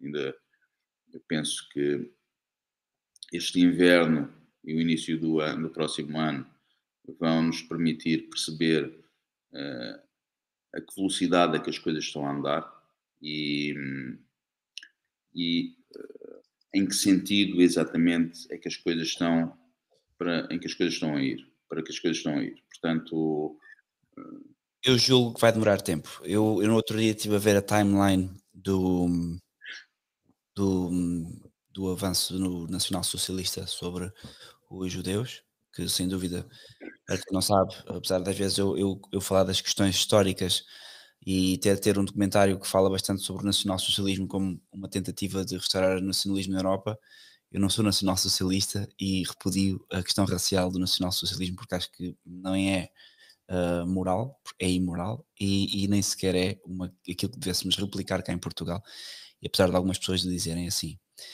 Mas uh, o timeline que eles utilizaram para perseguir, não foi só os judeus, eu estou a dizer judeus porque hoje em dia é o, termo que se utiliza para definir todos os que foram atacados ou morreram na, na Segunda Grande Guerra, mas enfim, a perseguição das pessoas no nacional-socialismo, ou a maneira como o Estado fez isto, demorou cerca de 7 a 8 anos desde o momento em que começaram a confiscar os primeiros direitos, deixaram de poder frequentar uh, restaurantes, deixaram de poder uh, pagar impostos de determinada maneira. Foi tudo tão progressivo que hum, não, não, não, não é possível dizer que vai ser amanhã que vai haver uma guerra armada. Tanto que guerra armada uh, dá para filmar hoje em dia com um telemóvel e isso não, tra não dá jeito. A guerra será sem dúvida, como nós temos estado a ver, guerra civil de direitos humanos e, e forçar as pessoas, obviamente, a, a, tomar. Porque vejam, neste momento estamos a falar de uma injeção, uma só, mas como se sabe, eles estão a planear que uh, vão, vem agora a, a, a, variante Delta, depois vem a variante Gama, depois vem a variante Z, e, você, e vocês e, e eu e todos nós vamos ser induzidos a tomar todo o tipo de variantes e de vacinas para qualquer variante este vídeo tenho a certeza que me vai bloquear o canal porque já falámos sem querer de vacina de cinema inúmeras vezes e, e, pronto. Mas uma coisa é, é, é, um facto, é que eles vão forçar as pessoas a isto e quem diz isto diz qualquer coisa. Não estamos a falar só de injeções, não estamos a falar só de impostos, nem há bocado alguém comentava aqui que eles querem proibir as pessoas de viajar de avião. Caro ouvinte, não é viajar de avião, eles vão proibir as pessoas de sair de casa. Você tem que ter noção que no, no inverno que vem agora, a seguir, para sair do seu conselho, vai ter que estar registado nesta coisa que eles têm agora, que é o passaporte, nem sei o nome técnico, mas vão ter que estar registados lá. Para mudar de conselho este ano, este inverno, e tenho a certeza absoluta que no próximo ano ou em qualquer altura, que vai ser uma coisa uh, ao ponto de sair de casa mesmo. Ou seja, a pessoa não pode sair de casa se não tiver uh, seu, os seus papéis de, para a Gestapo ver. E a coisa vai escalar de uma maneira. Mas eles deram-nos um, algumas pistas. Eu não sei se isto é interessante de mostrar, um, se não aqui ao vivo em direto, mas quem viu aqui há uns anos um vídeo, um filme chamado, não sei se o Dr. Rui Castro viu, um filme chamado World War Z. Chegou a uhum. ver? Uhum. Este, este, este, vou passar aqui, uh, vou partilhar, tentar partilhar o ecrã, que isto é a primeira vez que eu partilho aqui o ecrã. Share screen, window e aqui. Vocês agora podem ver aqui certamente este vídeo do, do World War Z. Eu não quero fazer comparações mirabolantes, nem quero fazer nada que seja. Já vos disse, não há aqui conspiracionismo, são factos. Mas eles é engraçado que vão deixando em Hollywood pistas e coisas do que vai acontecer e vão na vida real criando mentiras. Estávamos a falar agora precisamente daquilo que as pessoas devem fazer para uh, andar na, na sociedade. E, e eu estava há uns tempos a pensar sobre este vídeo porque esta cena sempre me fez um pouco impressão, que é um vídeo que se injeta com uh, uma injeção que supostamente faz com que os doentes com a doença que está ali uh, não os reconheçam como tal. E eu no outro dia tive, estava a pensar sobre a questão das comunidades, e, e vocês vão perceber a ponto que estávamos agora aqui a falar, e eu acho que vai ser inviável fazer comunidades explícitas, mas isto aqui é um pouco aquilo que pode vir a acontecer. No meu entender, este, este, este doente, porque ao fim e ao cabo isto parece um zombie, mas é uma pessoa doente, é uh, o cidadão comum, que claramente não pode, não suporta pessoas negacionistas, pessoas conspiracionistas e não suporta pessoas autónomas do Estado, e que a única forma de nós podermos sobreviver com eles e de estar com, no meio deles vai ser um pouco, não digo tomar a vacina, porque isto é o exemplo que eles dão, mas vai ser um pouco comportarmos-nos como eles, de alguma forma. Ou seja, eu acho que é muito mais gente naquilo que nós sabemos que não cria um impacto frontal e que não afronta não só. Porque vejam, o totalitarismo não vai avançar porque o António Costa quer. O totalitarismo vai avançar porque as pessoas o vão aplicar. As pessoas que veem televisão, as pessoas que estão completamente lobotomizadas com isto.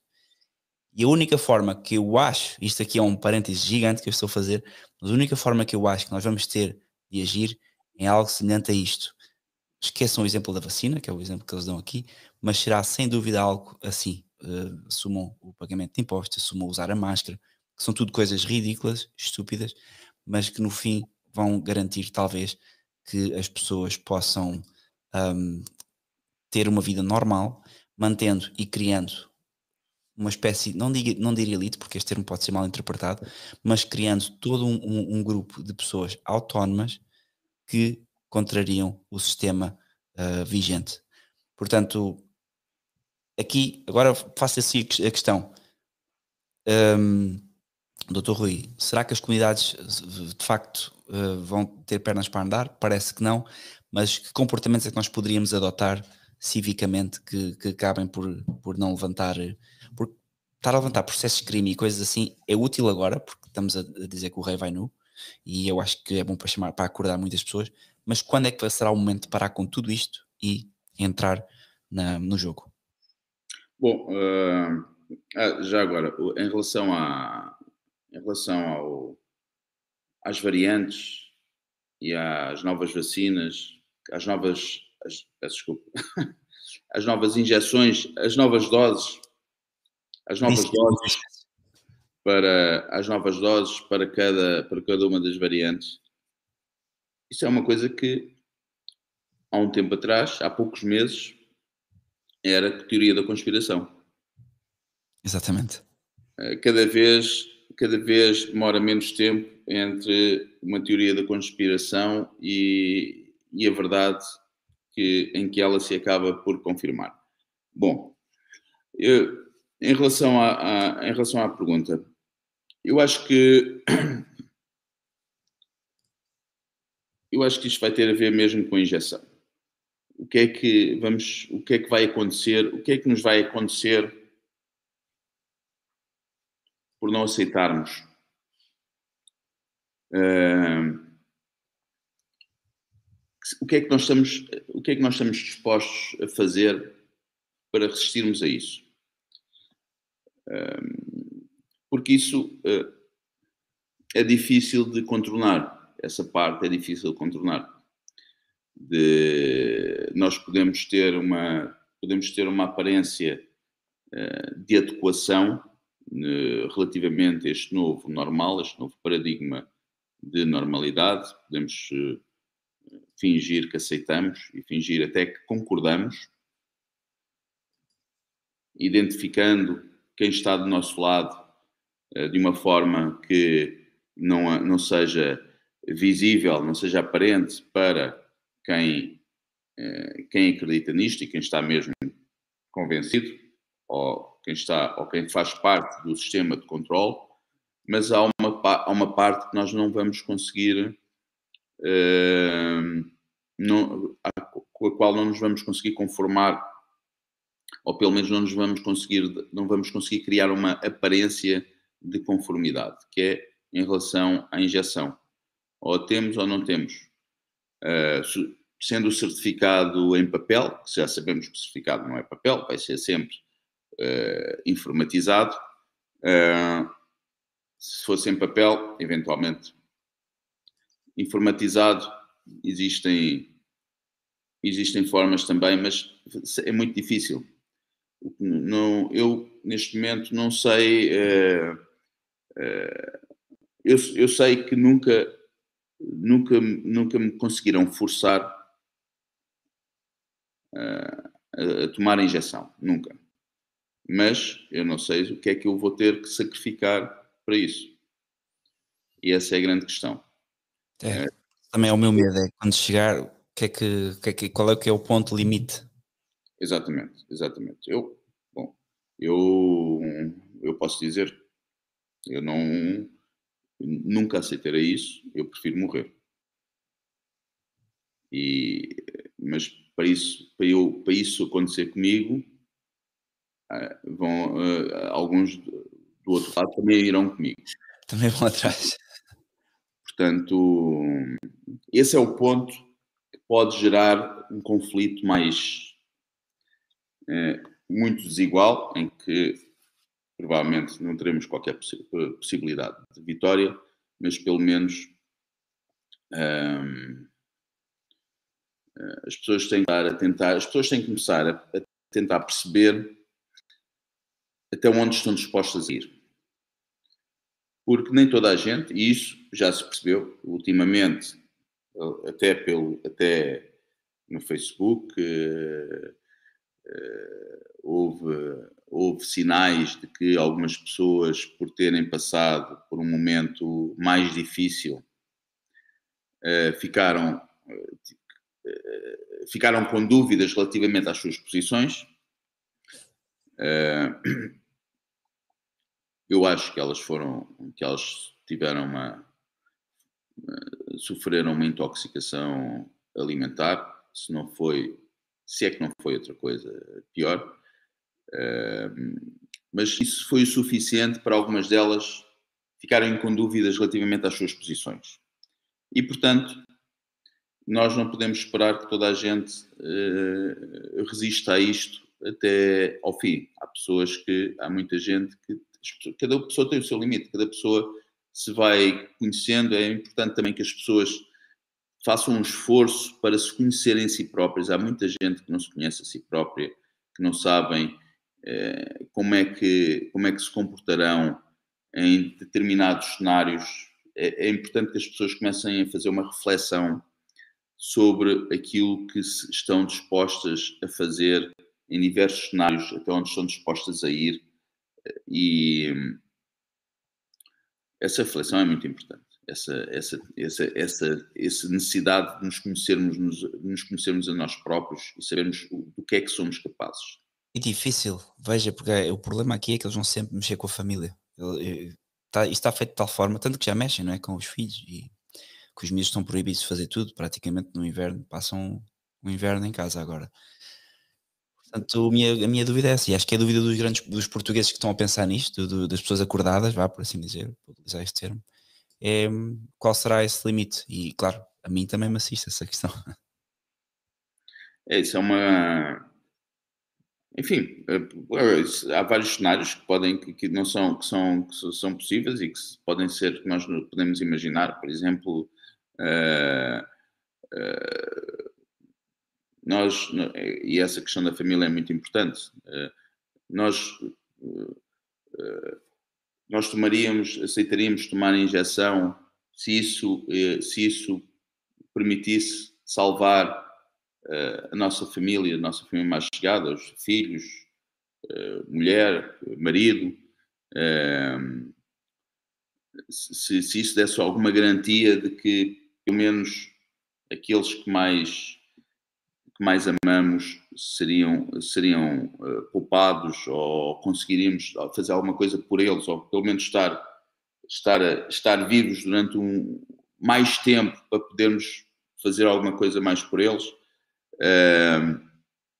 Esses, esses, esses, cenários têm que ser colocados, as pessoas têm que começar a colocar esses cenários nas, nas suas cabeças, na sua imaginação, uh, porque são coisas que podem vir a acontecer. Pode ser, eu espero que nunca não venham, mas podem vir a acontecer. Neste momento as coisas não, não caminham para. Não, não sei se nós estamos. Okay. Neste momento as coisas não caminham num bom sentido e, portanto, que estar, há que estar é melhor estarmos preparados para o pior para podermos. Eh, Qual é que é o conselho que teria que dar aqui aos homens e mulheres que estão a ouvir o podcast e que hoje temos 128 pessoas ao vivo, amanhã vão mais umas centenas ver. Qual é que é o conselho que pode dar às pessoas um, agora? Eu, há várias coisas que podemos fazer. Uma delas é começarmos a identificar hum, áreas onde vamos ir, seja na Europa, seja em África, seja na América do Sul, seja na América do Norte, que eh, nos permita sobreviver. E pode haver áreas que são mais fáceis. Nós sabemos que eh, nos Estados Unidos a pandemia praticamente terminou, terminaram os testes, deixaram de fazer testes PCR, portanto a pandemia eh, praticamente terminou, as medidas praticamente terminaram. Eu não sei se nós estamos, nós ainda estamos no ar. Estamos no ar, sim. Porque isto está, não está-me a dar aqui, um, está a dar aqui um, uma indicação de falha de conexão. Okay. Uh, identificar locais eh, geográficos identificar, uh, identificar pessoas que nos possam ajudar, estarmos dispostos a ajudar outras pessoas e percebermos até onde, até onde podemos ir. Isso é muito importante. Uh, a maior parte de nós não tem experiência nisto, eu não tenho experiência nisto. Uh, eh, um, e a maior parte de nós não tem experiência nisto, mas é importante que, que façamos um esforço para entender até onde estamos dispostos a ir e de, e de estarmos e de termos eh, do nosso lado um conjunto de pessoas que, que nos possam ajudar e que estarmos disponíveis também para ajudar as outras pessoas. A solidariedade neste momento é muito importante. Sem dúvida. Falou em África, falou. Eh, eu, eu, eu também já pensei nisso. No terceiro mundo está bem mais seguro do que o primeiro, em muitos aspectos. No entanto, perdem-se uma série de, de outras coisas, segurança, etc. Mas a verdade é que cada vez mais vai ficando à vista e que hum, isto é uma falsa questão, porque, porque também cá a segurança vai ser, vai ser eliminada muito em breve e não é uma questão de, de décadas, é uma questão de anos, se tanto, se não for já no próximo inverno. Qual é o seu prognóstico? Já falámos um pouco sobre isto para o próximo inverno em termos de medidas para que as pessoas possam mais tarde rever isto? Bom, eu acho que parece-me que os sinais já estão a surgir. Uh, existem alguns sinais contraditórios. Por exemplo, temos, hoje em dia temos um Presidente da República que, que de repente uh, deixou de deixou de deixou de deixar necessário uh, decretar mais estados de emergência e que até está de alguma forma a sacudir a água do capote e a puxar o tapete aos seus subordinados, que é o António Costa e, e companhia, uh, está a passar-lhes a batata quente para, as, para uh, em, em, relação às medidas. Eu acho que isso tem a ver com o facto de já haver uma grande, não é mais de 50%, não sei qual é a porcentagem, não sei se temos 30% da população já com injeção uh, com as duas doses. Mas eu acho que uh, a partir de setembro vamos, vamos voltar a um, a um, confinamento severo, ainda pior do que aquele que foi, que aquele que começou no início de outubro do ano passado, porque isto funciona assim, isto é, é, é tirar, tirar um bocado, depois devolver uma pequena parte, depois tirar ainda mais um bocado, uma fatia ainda maior. É longa marcha, é uma estratégia bem Exatamente.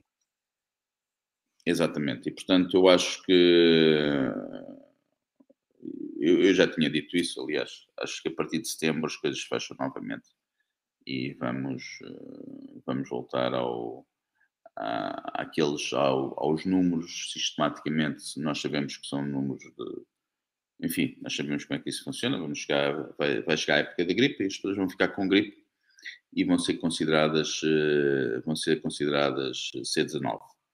E, um, e nós temos, aliás, eu, eu, acho que já falei disso, nós temos um sistema hoje em dia, como é que se consegue uma pandemia sem um aumento significativo de mortes relativamente aos anos anteriores?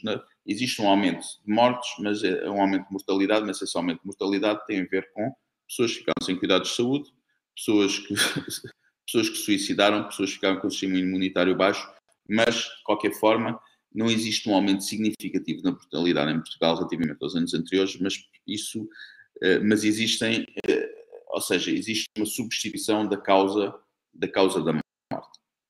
Isso é conseguido de uma forma artificial, eh, os médicos são encorajados a diagnosticar o código C19 doentes de outras, com outras patologias.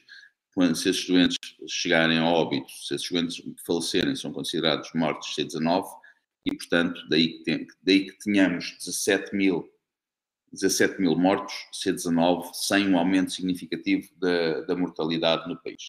Uh, e isso vai voltar, na época da gripe, isso vai, vai voltar naturalmente e vão, vão fechar o país novamente. Portanto, é isso que vai, é. na minha opinião. Doutor Rui, temos aqui mais uma pessoa para, para falar, para fazer uma questão. É o Hugo, vamos ver se a chamada entra. Olá, Hugo, boa noite. Estou? Alô? Não está a funcionar o som. O, Hugo? Estou, estou, agora já está, já está. Estamos, está no vivo, sim, sim, está, está no ar. Boa noite, Hugo. Estamos aqui com o Dr. Rui. Queria fazer algumas questões. Eu queria, eu gostaria de colocar, colocar, de colocar questões, mais, mais do que colocar questões também, que é, é, é, portanto, apresentar, apresentar uma apresentação, porque o meu nome é o eu sou profissional de saúde e é uma honra para mim, já, já conheço o trabalho do Dr. Rui trabalho de resistência. Vou ouvindo com muito carinho as suas palavras e ouvi estas últimas uh, com algum, algum cuidado, algum rigor e também com alguma, com alguma uh, ansiedade e tristeza. O Rui falou e, e eh, falou uh, numa posição muito, muito clara e muito, e muito franca nesta abordagem a esta, esta coisa, esta, esta enfim, é, é, é esta esquizofrenia global. Uh, um, e, e, ele falou aqui de uma situação, de uma situação que é disposto à morte, à morte. E eu pergunto se não haverá outros caminhos. Estamos a perdê-lo agora, Hugo. Pode repetir a pergunta? Uh, portanto, uh, a pergunta é se não haverá, se não haverá outro caminho, o caminho antes, esse, o caminho antes, o caminho final, que será o caminho, o caminho da perdição, não é? Se não haverá um outro, outros, outros caminhos, eu, eu vejo, eu vejo à nossa volta, vejo que existem alguns, alguns avanços, muitos retrocessos, é certo, uh, esses são evidentes. Uh, vejo com, com bastante felicidade e alegria as movimentações nos Estados Unidos. Ah, eu não sei, movimento de resistência, nós Será que nós não seremos capazes, nós os lutadores pela liberdade, lutadores que têm, os que têm força e coragem para isso, uh, uh, um, será que. Não, não, será que será que nós não nos conseguimos uh, reunir de forma a, a, eu não sei, não sei, não, não estou a incitar a violência, mas eu não consigo entender isto de outra forma. Será que não será possível uma resistência, uma resistência, eu não sei se resistência armada, uh, Jesus apresentou-nos a resistência desarmada, mas eu não sei se neste momento isso chega, não sei, não sei falar é. e, e, e, e ouvi. É isso, eu acho, eu acho era o que temos estado a falar e temos estado a debater vários pontos de vista eh, do que dá para fazer, do que não dá para fazer e é como diz o, o Dr. Rui, quer dizer, a, a, solução não está clara e cada um vai ter que, que, que, que, ver por si próprio como, como deve fazer. Mas se o Dr. Rui quiser responder a esta questão, eu agradeço desde já, Hugo. Se o Dr. Rui quiser responder, então, o que é que será que é uma, uma, uma resistência? Bom, uh, houve, uma, houve, houve algo que eu me esqueci de referir que é uma, uma variável que nós ainda neste momento ainda desconhecemos, que é já vão surgindo alguns indícios que têm a ver com a ocupação hospitalar de doentes supostamente C19 estar a ser, eh, estar a ser composta sobretudo por pessoas já com as duas doses da injeção, eh, ou pelo menos em grande percentagem. Eh, nós não sabemos o que é que vai acontecer essas pessoas no próximo, lá no próximo inverno. Não sabemos o que é que vai acontecer essas pessoas daqui a seis meses, num período de seis meses, ou num período de um ano, ou num período de três anos. Uh, houve, eu não gosto muito de falar de coisas que eu não confirmei, mas eh, é, é preciso ter. Eh, eu, o que eu vou referir agora tem que ser levado, tem que ser levado em consideração numa perspectiva de, de, de, de com, com, cuidado, com prudência, mas de qualquer forma Houve, já devem ter, muita gente já deve ter visto isso. É um vídeo de uma senhora que supostamente trabalha no departamento de recursos humanos de uma empresa de, óleo e gás americana, ou anglo-saxónica, e que veio revelar que nos, a empresa prevê, eh, não, eh, não sei se ela referiu substituir, ou pelo menos prevê eh, preencher os lugares de de, de, das pessoas que foram, que tomaram injeção. E, portanto, fica, fica a dúvida se essas pessoas serão demitidas ou se, essas pessoas, ou se a empresa prevê que essas pessoas venham a falecer nos próximos três anos. Portanto, isto, uh, nós não sabemos o que é que vão, o que é que vai acontecer. Essas pessoas, nós não sabemos qual é a percentagem, nós não, não temos a certeza, eu pelo menos não sei, não tenho essa informação, é, uma, é apenas um, é uma suspeita, uma vez que estamos perante um ensaio clínico, é normal que haja, que haja uma percentagem de placebos a serem ministrados, uh, não são os mesmos placebos que são ministrados, ou não é a mesma água com açúcar que é ministrada aos, aos membros da oligarquia, mas existe um, existe, é possível que existam placebos, pelo menos 50%, de, de, de, 50 das injeções sejam placebos. Uh, não, não, eu não sei, pode, é uma possibilidade, mas de qualquer forma, existem projeções que vão desde 70% das pessoas que tomaram a injeção virem a falecer nos próximos, no próximo ano, dentro de um ano. Uh, eu não gostaria, eu, eu, eu sinceramente, eu, eu, eu, eu, não gostaria que essa projeção uh, se confirmasse. Isso, para nós, para nós termos uma ideia, isso são centenas de milhares de pessoas em Portugal, centenas de milhares de pessoas em Portugal no período de, de, um ano. Isso é um desastre. Nós não sabemos se isso acontecer, nós não sabemos como é que a sociedade vai reagir. Uh, não sabemos se poderá haver um efeito dominó, um caos, devido ao pânico que se, pode, que, que se irá instalar. Uh, porque isto não, se isso acontecer, não é o mesmo que aquelas mortes que nos, que nos aparecem só na televisão. Não. São as pessoas que nós conhecemos, são a nossa família, os nossos amigos, os nossos colegas, uh, os nossos vizinhos, que desaparecem. E isso é muito diferente daquilo que nos tem sido impingido na televisão. Quando se liga à televisão, vamos à rua, só nos lembramos que existe pandemia porque temos uma máscara. Porque as pessoas andam máscara na rua, senão não nos lembra, ninguém se, se lembraria que, existe, que, que, existia uma pandemia. E, portanto, nós não sabemos o que é que vai acontecer uh, agora no próximo ano, agora a partir do próximo inverno e no período de um ano, mas, eh, e portanto, isso, isso, tem, isso, isso, vai, isso vai desempenhar, o que quer que aconteça, vai desempenhar um papel fundamental naquilo que poderá vir a ser feito, na, no, no, no, comportamento, na, no, na abordagem que nós possamos vir a ter em relação a isto. Uh, é óbvio que o, instinto, o nosso instinto de sobrevivência vai, uh, o nosso instinto de sobrevivência, se, for, se estiver num nível muito elevado, vai nos levar a, a fazer o que for possível para uh, nos defendermos.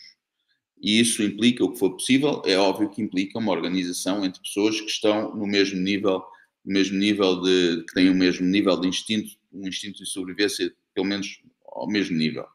Isso é óbvio que isso, isso, isso naturalmente pode conduzir, pode, não necessariamente, mas pode conduzir a uma situação de, de violência. O facto é que nós não estamos neste momento, não temos qualquer capacidade para isso, não estamos organizados. Nós não sabemos, nós sabemos que as Forças Armadas, por exemplo, são controladas pelas mesmas organizações que controlam o governo, que nós, bom, em Portugal, isto, uma, um plano como este, em Portugal é facílimo de executar, porque desde logo já temos um, já temos um, um sistema político formado por uma oligarquia nepotista e cleptocrática. Oligarquia porque é um conjunto de, de pessoas, nepotista porque eh, eles sucedem-se como fam os familiares são dinastias que estão no poder e cleptocrática porque eles estão lá para nos roubar. Portanto, é, é, e portanto é facílimo em Portugal. Portugal, aliás, diz que Portugal tem sido um tubo de ensaio para medidas, e se nós formos a ver, houve medidas que foram tomadas em Portugal que não foram tomadas em nenhum país do mundo, em nenhum país da Europa, no, mundo não sei, mas da Europa, e o que interessa é a Europa, neste momento a Europa que está, que é o alvo principal. Uh, por exemplo, não, não, não se fecharam fronteiras nos outros países da Europa, tal como se fechou em Portugal. Não existe certificado digital interno nos outros países europeus, tal como, tal como existe em Portugal o que aconteceu no, no, no, no Zemar, em Odmira, aconteceu apenas em Portugal, não, não aconteceu ainda nos outros, nos outros países. Portanto, há quem diga que Portugal está a funcionar como uma, um laboratório. Uh, nós sabemos que as Forças Armadas estão dominadas pelo mesmo, tipo de gente, mesmo tipo de vermes que, que, que estão no governo, que está na Presidência da República. Uh, Sabemos que a polícia, eh, a GNR, há um tempo, recebeu, recebeu uma, uma lancha rápida de 8 milhões de euros, que supostamente, que a Marinha nem sequer, que, que, então, uma, uma, lancha com uma capacidade, com uma tecnologia que, que, que, a Marinha, Marinha de Guerra não dispõe, portanto, nós temos uma polícia, que é uma polícia militar, que é, é vocacionada para a opressão dos cidadãos, das pessoas uh, que, que recebe subornos, recebe subornos institucionais e, portanto, neste momento nós não temos quem nos, quem nos protege. Temos um, temos um capitão iglu que, que, eh, que não se importa de, de injetar grafeno no, no, nos seus concidadãos, eh, como se ele não soubesse, ele tem que saber o que é, o que, é que está ali. Ele, ele faz parte ele faz parte das mesmas organizações. e, portanto, nós neste momento não temos quem nos, quem nos defenda e também não temos experiência uh, nesse tipo de coisas. Uh, mas uh, o instinto, o nosso instinto de sobrevivência é que vai ditar aquilo que nós somos capazes de fazer.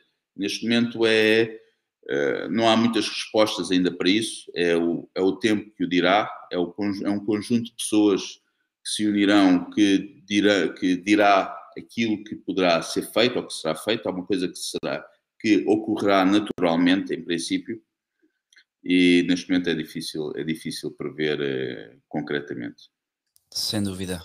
Aqui, uh, doutor Rui, não sei se tem tempo para mais uma, umas, umas chamadas das pessoas, que há aqui mais gente a querer falar.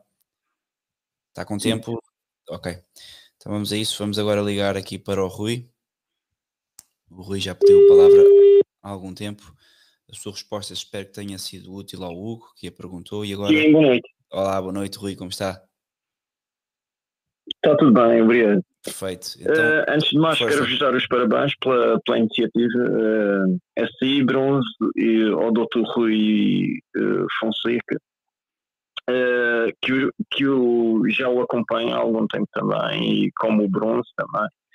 Uh, bem, eu já venho, já comecei a tomar atenção a estas situações já desde 2014, venho acompanhando alguns artigos do, do professor Luís uh, António Val, uh, sim, António Val, também Ricardo Felício, que vão sempre passando algumas, algumas informações no XMG, que são checkmate global, etc.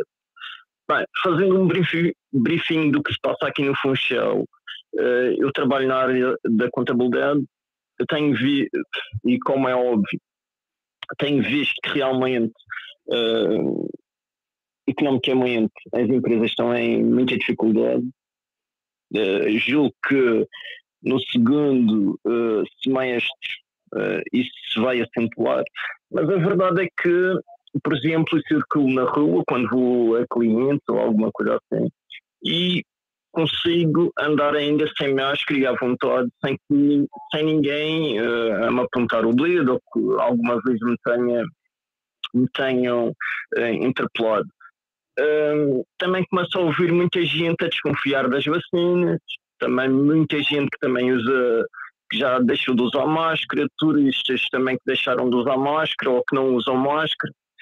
Portanto, sinceramente não sei o que é que poderá uh, acontecer neste uh, segundo semestre. Muito embora, e acompanhando alguns vídeos do, do XMG, uh, já se fala numa pandemia cibernética. Não sei o que é que vocês acham disso.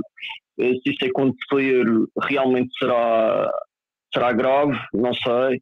Mas também gostava de ouvir a vossa opinião em relação a isso, se é que uh, estão dentro do assunto, através do Polygon, que é do, do Fórum Mundial, do Fórum Económico Mundial, também com o Schwab envolvido neste assunto, como é óbvio. Ok, Sim. muito obrigado. Obrigadíssimo então, doutor Rui, força. Uma boa noite a todos. Boa noite. Uh, a pergunta foi sobre uma pandemia uh, Sim, eles estão a falar agora sobre, um, da mesma forma que eles fizeram simulações sobre o, uma pandemia em Nova York em 2020, uhum. 2020 Fizeram, estão agora a fazer também, agora dia, em julho, se não me engano, dia 8 ou 21, por aí. Vão fazer uma simulação sobre ataque cibernético que é para uma suspensão da internet, supostamente. Uhum. Não sei se sabe, se não a pergunta foi. É, tenho, tenho, tenho, tive conhecimento disso. Uh, sim, se, se, usarmos mesmo, se, se, se, usarmos o mesmo, se fizermos uma projeção do que aconteceu uh, imediatamente an antes do no início da portativa pandemia e o que está a acontecer agora, uh, há uma possibilidade disso acontecer, efetivamente. Uh, aliás, é importante que as pessoas comecem a, comecem a procurar meios de comunicação que não dependam da, da internet. É, tanto que por acaso ontem fiz um podcast sobre radioamadorismo precisamente por causa disso, porque conheço uma pessoa que, que tem esse hobby e por acaso é o último episódio, quem quiser perceber mais sobre radioamadorismo e acima de tudo Morse, que acho que é mais difícil mandar abaixo o Morse que tudo o resto, um, vejam, porque nunca se sabe o dia da manhã. Temos aqui mais uma pessoa para falar, o outro Hugo, um, mas eu penso que não estou a conseguir um, adicional. Deixem-me cá ver. Ah, ok. O Hugo eu não consigo fazer chamada com ele por causa do, um, das definições do Telegram. Portanto, fica para uma próxima. Aquilo que eu queria perguntar agora era, eh, do meu lado, faço também uma pergunta, que é a questão deste hum, certificado digital dos direitos humanos. Deixe-me apanhar o termo correto, que foi aprovado pelos portugueses, por, pelo governo português. E o termo correto para isso é a Carta dos Direitos Humanos na Era Digital. O que é que tem a dizer sobre esta, esta fantochada? Bom, isso é a institucionalização de algo que já acontecia, que é, que é a censura, que já estava a acontecer. Nós, nós sabemos, porque nós sentimos isso na pele praticamente todos os dias, mas agora está legalizada, está, está, está institucionalizada. Ou seja, uh, haverá alguém, haverá uma entidade que não, será, não será, uh, não será uh, a opinião pública, não será o público, haverá uma entidade a selecionar, haverá uma seleção da informação que, que poderá ser disponibilizada às pessoas. há uma possibilidade de, de, de censura efetiva, de, de, remoção de publicações, de, remoção de, sites, de, no fundo é, é, isso que já nos vem a acontecer, que já, que já está a acontecer. Uh, é, é, a censura, é a censura que já tem vindo a acontecer. As pessoas. Mas é, é constitucional, Não, não, é exatamente. Mas é preciso que as pessoas percebam e hoje houve uma manifestação. Eu já, pronto, isso, eu por acaso já queria falar disso há pouco. Hoje houve, uma, hoje, penso que foi hoje, uma manifestação sobre, uh, de um partido político sobre as restrições na cidade de Lisboa. E as pessoas estão a depositar muita esperança nesse partido político que se absteve relativamente a este diploma. Uh, houve dois partidos políticos que se abstiveram falaram, falaram contra, foram, tiveram uma opinião negativa, mas coisa que estiveram. Um foi a Iniciativa Liberal e o outro foi o Chega. É preciso que as pessoas percebam que estes dois partidos pretendem chegar ao poder pela forma convencional, ou seja, pela forma que, eh, que consiste num simulacro de democracia, que nós sabemos que existe, que é aquilo que nós temos. Temos um simulacro de democracia em que determinados partidos, os do centro, PS, PSD, às vezes dão a possibilidade de partidos que são que, que representam que representam aparentemente um corte do sistema, dão a possibilidade desses partidos uh, terem uma terem um, sentirem um pequeno sabor do poder. Isso aconteceu com o Bloco Chega, com, com o Bloco de Esquerda, está a acontecer agora com, com o Chega. Isso é é, é uma, é uma forma de libertar a pressão na sociedade. As pessoas, as pessoas imaginam que estão, as pessoas caem na ilusão de que a democracia de alguma forma está a funcionar.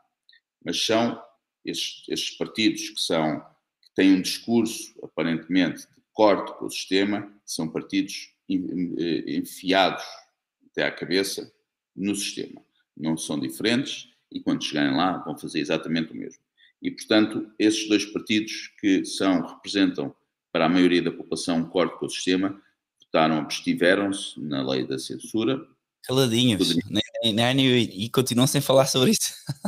poderiam ter votado contra, abstiveram-se. São partidos que não tomam posição sobre as vacinas, não, sobre injeção, não tomam posição sobre as injeções, são, estão calados sobre o assunto. Uh, e, portanto, isto é, é, é, é o POAR na sua, eh, na sua plenitude. É o Partido Único da Assembleia da República. Eh, e, enfim, a Carta, de, a Carta dos Direitos ah, e Carta dos Direitos Humanos da época da era digital contém uma coisa que é muito interessante também. Não sei, que as pessoas, que as pessoas não têm falado muito, e para mim, essa é aquela é aquela novidade que está ali escondida para, para, para ver se, não, se as pessoas não percebem, que é o direito ao esquecimento. E o direito ao esquecimento, eu imagino que seja o quê? Imagino que seja o direito ao esquecimento, o direito do Ferro Rodrigues ao esquecimento, de que esteve envolvido num dos maiores processos de pedofilia do país, e é o direito a remover todas as, todas as notícias uh, que, uh, que ainda existem, ainda circulam, ainda estão na internet, de, de, de, das escutas telefónicas, das conversas entre ele e o António Costa, da interferência no, na justiça. Não estou-me a cagar para o segredo de justiça, Uh, cita estou, estou, a citar, peço desculpa pela, pela baixeza da, da, frase, que não é da minha autoria, é do Sr. Ferro Rodrigues, que é a segunda figura do, na hierarquia do Estado português. E uh, é, é algo que uh, deveria envergonhar-nos, deveria envergonhar-nos como cidadãos, como, como, como, como integrantes de uma nação com quase mil anos de história é ter uma pessoa uh, que é a segunda figura uh, na hierarquia do Estado que esteve envolvida num, no maior processo de pedofilia em Portugal. Não foi apenas ele, teve também o Paulo Pedroso, esse chegou a ser constituído arguído. Há quem diga que esteve, que foi sujeito a operações de estética, uh, de cirurgia estética, para beneficiar de, uma, de um de um despacho de não pronúncia e o direito ao esquecimento, eu prevejo que será a possibilidade de todas essas informações poderem ser retiradas na internet e eles terem o direito ao esquecimento. Ou seja, o direito ao esquecimento é um prejuízo para os portugueses que vão ter aquelas duas Nós sabemos que o Paulo Pedroso continuou a colecionar cargos nacionais e internacionais, mesmo depois de ter sido arguído num dos maiores processos de abuso sexual de menores em Portugal. É, é o que temos. Vamos tentar aqui uma chamada novamente para o Hugo, ver se ele já me aceita como digno de, de ligar, porque a tecnologia tem estas coisas. Não, não aceita. Pronto, deixa-me aqui ver. Temos aqui outra pessoa que quer fazer uma pergunta. Vamos ver se passa. Alô, boa noite. Estou, boa noite. Alô, está em direto aqui no live stream do Bronze Podcast? Não, é uma pessoa que só queria sondar a, a, a, situação. Muito bem, eu queria falar com o Hugo, que ele parece que tinha aqui questões a colocar, mas infelizmente não consigo ligar para ele. Aham, já estamos a, já estamos a conseguir.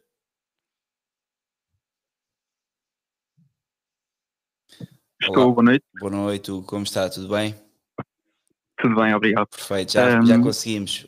Já, já, já, já, já, já finalmente. Pô, já Tive que mexer aqui nas configurações do telemóvel. isto, isto, nos dias que correm tem que ter tudo em privado, tem para ver se não me apanho aqui. Então, Bom, Hugo, é, muito, muito boa noite ao Diogo, que, que eu já acompanho há algum tempo, uh, ao Dr. Rui também e aos subscritores deste excelente canal. Um, a minha intervenção é assim: ainda que abomine quase tudo nos Estados Unidos, Uh, o desporto americano é algo que eu gosto de acompanhar, em especial o futebol americano. Um, e não sei se, um, se, algum de vós sabe, mas a Liga Profissional, a NFL, estabeleceu agora recentemente uma tabela de protocolo para jogadores e staff vacinados e não vacinados. E isto é, é chocante, porque se formos a ver, os jogadores vacinados podem fazer tudo sem qualquer tipo de restrições, mas os não vacinados não podem, por exemplo, participar em projetos de marketing ou, ou spots publicitários porque são uma má influência para os restantes. Uh, nas viagens de avião têm que ir num avião à parte, não podem ir com, com a restante equipa, uh, e entre outras medidas. E não deixa de ser curioso ver que há menos de 100 anos esse mesmo país praticava segregação pela cor da pele, havendo precisamente autocarros, uh, bancos, escolas, bebedores, restaurantes para colored people e para white people. Um, a minha questão para, para o juiz Dr. Rui é, um, caso isso venha a ser implementado em Portugal, é, qual é que deve ser a nossa, a nossa reação e o que é que nós poderemos fazer para contrariar isso, é, porque ao fim e ao cabo nós estamos a ser tratados como cidadãos de segunda.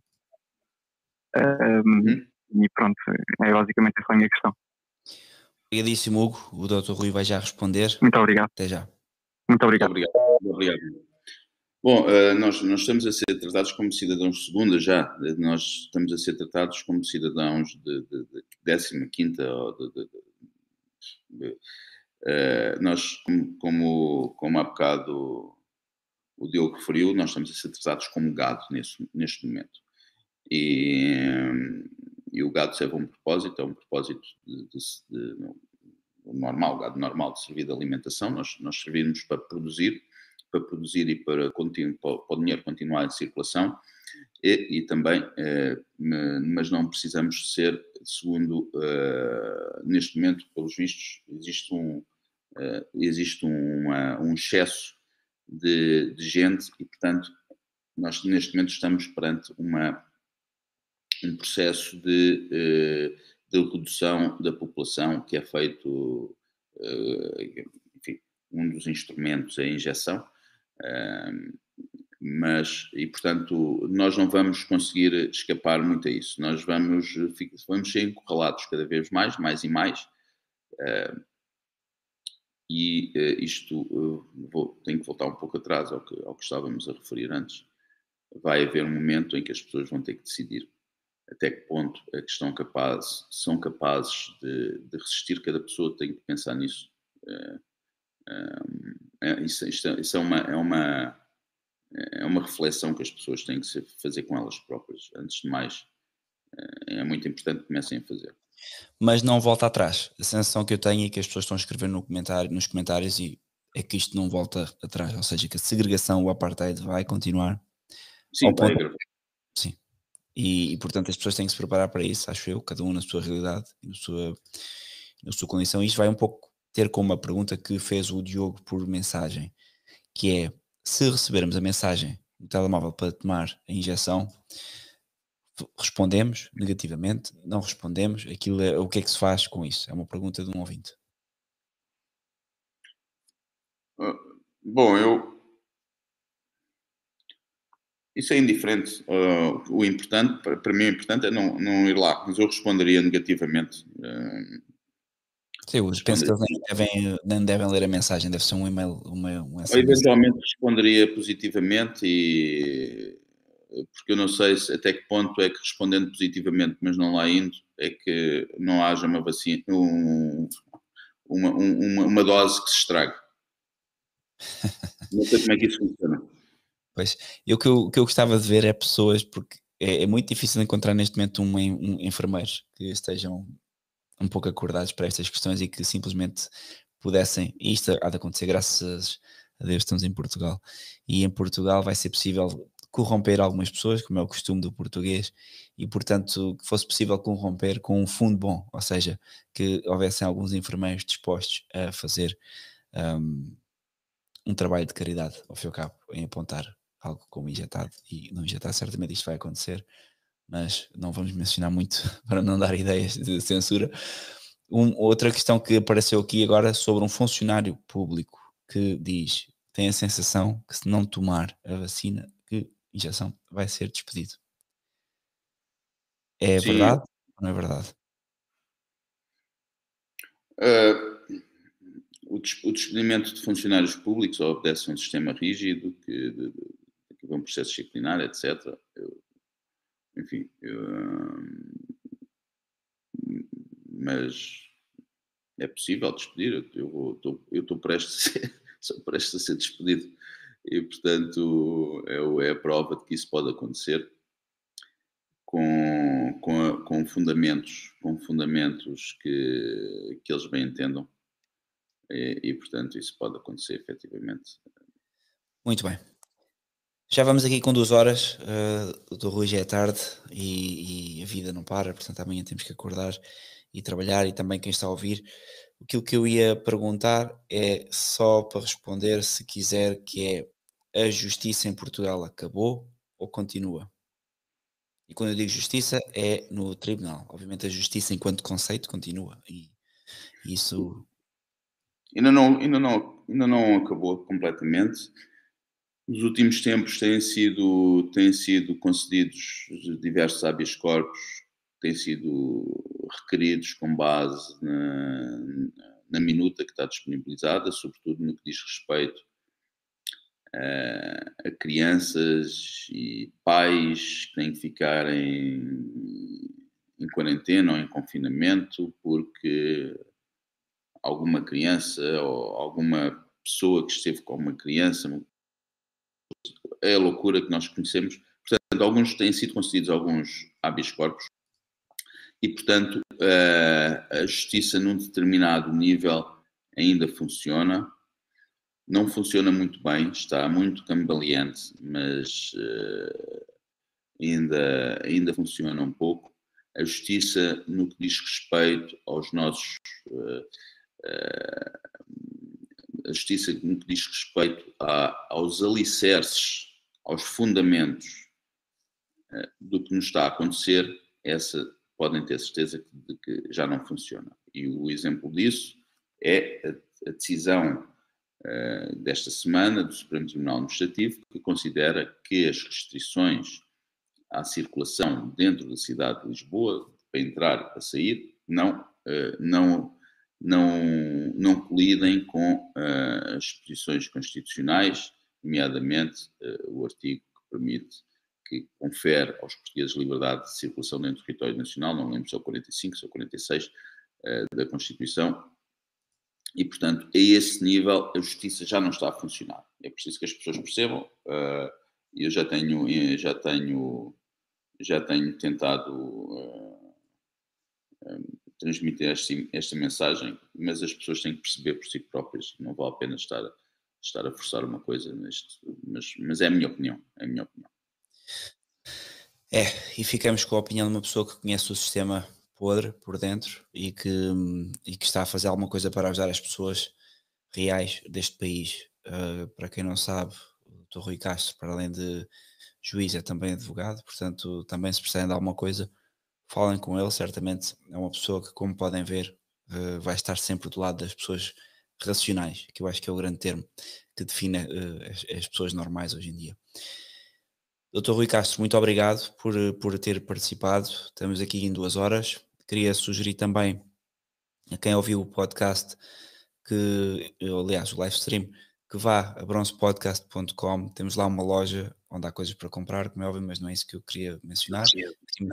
Tem também livros gratuitos para fazer download sobre diversos temas, inclusive temas que falam um pouco sobre estas questões da banca, do que é que está a acontecer o que é que aconteceu nos últimos 150 anos e que tornou possível, ao fim e ao cabo, esta ditadura que se instalou a partir de 1945 de forma eficaz por todo o Ocidente. Também podem ver um, outros, outros vídeos no canal do Odyssey, onde tem um documentário que também faz uma abordagem sobre isto. O Odyssey, para quem não sabe, é uma rede tipo o BitChute e o YouTube. Este canal do YouTube certamente será eliminado, mais dia menos dia, porque já tive dois strikes, ao terceiro o canal desaparece, portanto, com este live é quase certamente uh, este último live do canal, mas peço que acompanhem o, o, podcast. Eu não vou reanimar o canal quando morrer, morreu no YouTube e acabou. Hei de continuar pelo Spotify e outras plataformas. Portanto, obrigado a todos. Doutor Rui Guilherme, só perguntar se queria dizer alguma coisa antes de desligarmos. Uh, Bom, antes de mais, obrigado pelo, muito obrigado pelo convite. É sempre, é sempre bom. Eh, é sempre bom conversar contigo e, e obrigado novamente. Obrigado às pessoas também que nos que estiveram a assistir. E com mensagem final, eh, eh, eu não tenho muita, não tenho uma mensagem de esperança a dar às pessoas, mas é mais uma mensagem de as pessoas têm que se fortalecer espiritual e fisicamente para enfrentar o que aí vem. E vão. É, é necessário que essa preparação comece e que, e que as pessoas rodeiem de, de amigos e, de, e, que estejam dispostas a ajudar e que, estejam, e que, e que haja essa solidariedade nas pessoas. Isso é muito importante neste momento. Boa. É isso. E, e quando eu, eu, Este canal, para quem não sabe, é fala muito sobre essa vertente espiritual, que eu acho que é imprescindível. Há pessoas que podem não ter religião e há pessoas que são só espirituais e, portanto, eu isso respeito e, e neste momento, obviamente, uh, apesar de eu ser católico, sei que há pessoas que não são católicos que veem o canal e, obviamente, que gostaria que todos fossem católicos, mas a grande questão aqui é tudo isto parte porque nós perdemos a noção daquilo que era o certo e errado. E estas noções de justiça, de direito, de liberdade, de o que é certo, o que é errado, de bom, de família, vêm pelas questões espirituais, independentemente de terem uma outra religião, a pessoa humana é sempre criada à imagem e semelhança de Deus, no sentido em que temos alma e por isso temos uma capacidade de pensar e de diferenciar objetos, diferenciar animais. E portanto é por isto que nós não podemos ser nunca gado. E o que eles querem é que nós sejamos gado, cabe-nos a nós rejeitar e agirmos como pessoas que somos, com dignidade inalienável, que eles não podem alienar e que o têm feito ao longo dos anos. Portanto, vamos rejeitar isto como cidadãos que somos, de forma inteligente, acima de tudo. E hum, o meu grande pedido é que vejam alguns vlogs e podcasts do canal, porque certamente a solução política e as soluções chegas e iniciativas liberais são ilusórias. Vocês não se fiem nisso, porque tudo o que entra naquele Parlamento é do sistema para o sistema e dali não vai sair. Temos que ser nós, portugueses, a recuperar esta, ao fim e ao cabo, esta invasão que um, aconteceu à nossa soberania em 1974. E desejo-vos a todos um grande abraço, como é costume, e vamos falando.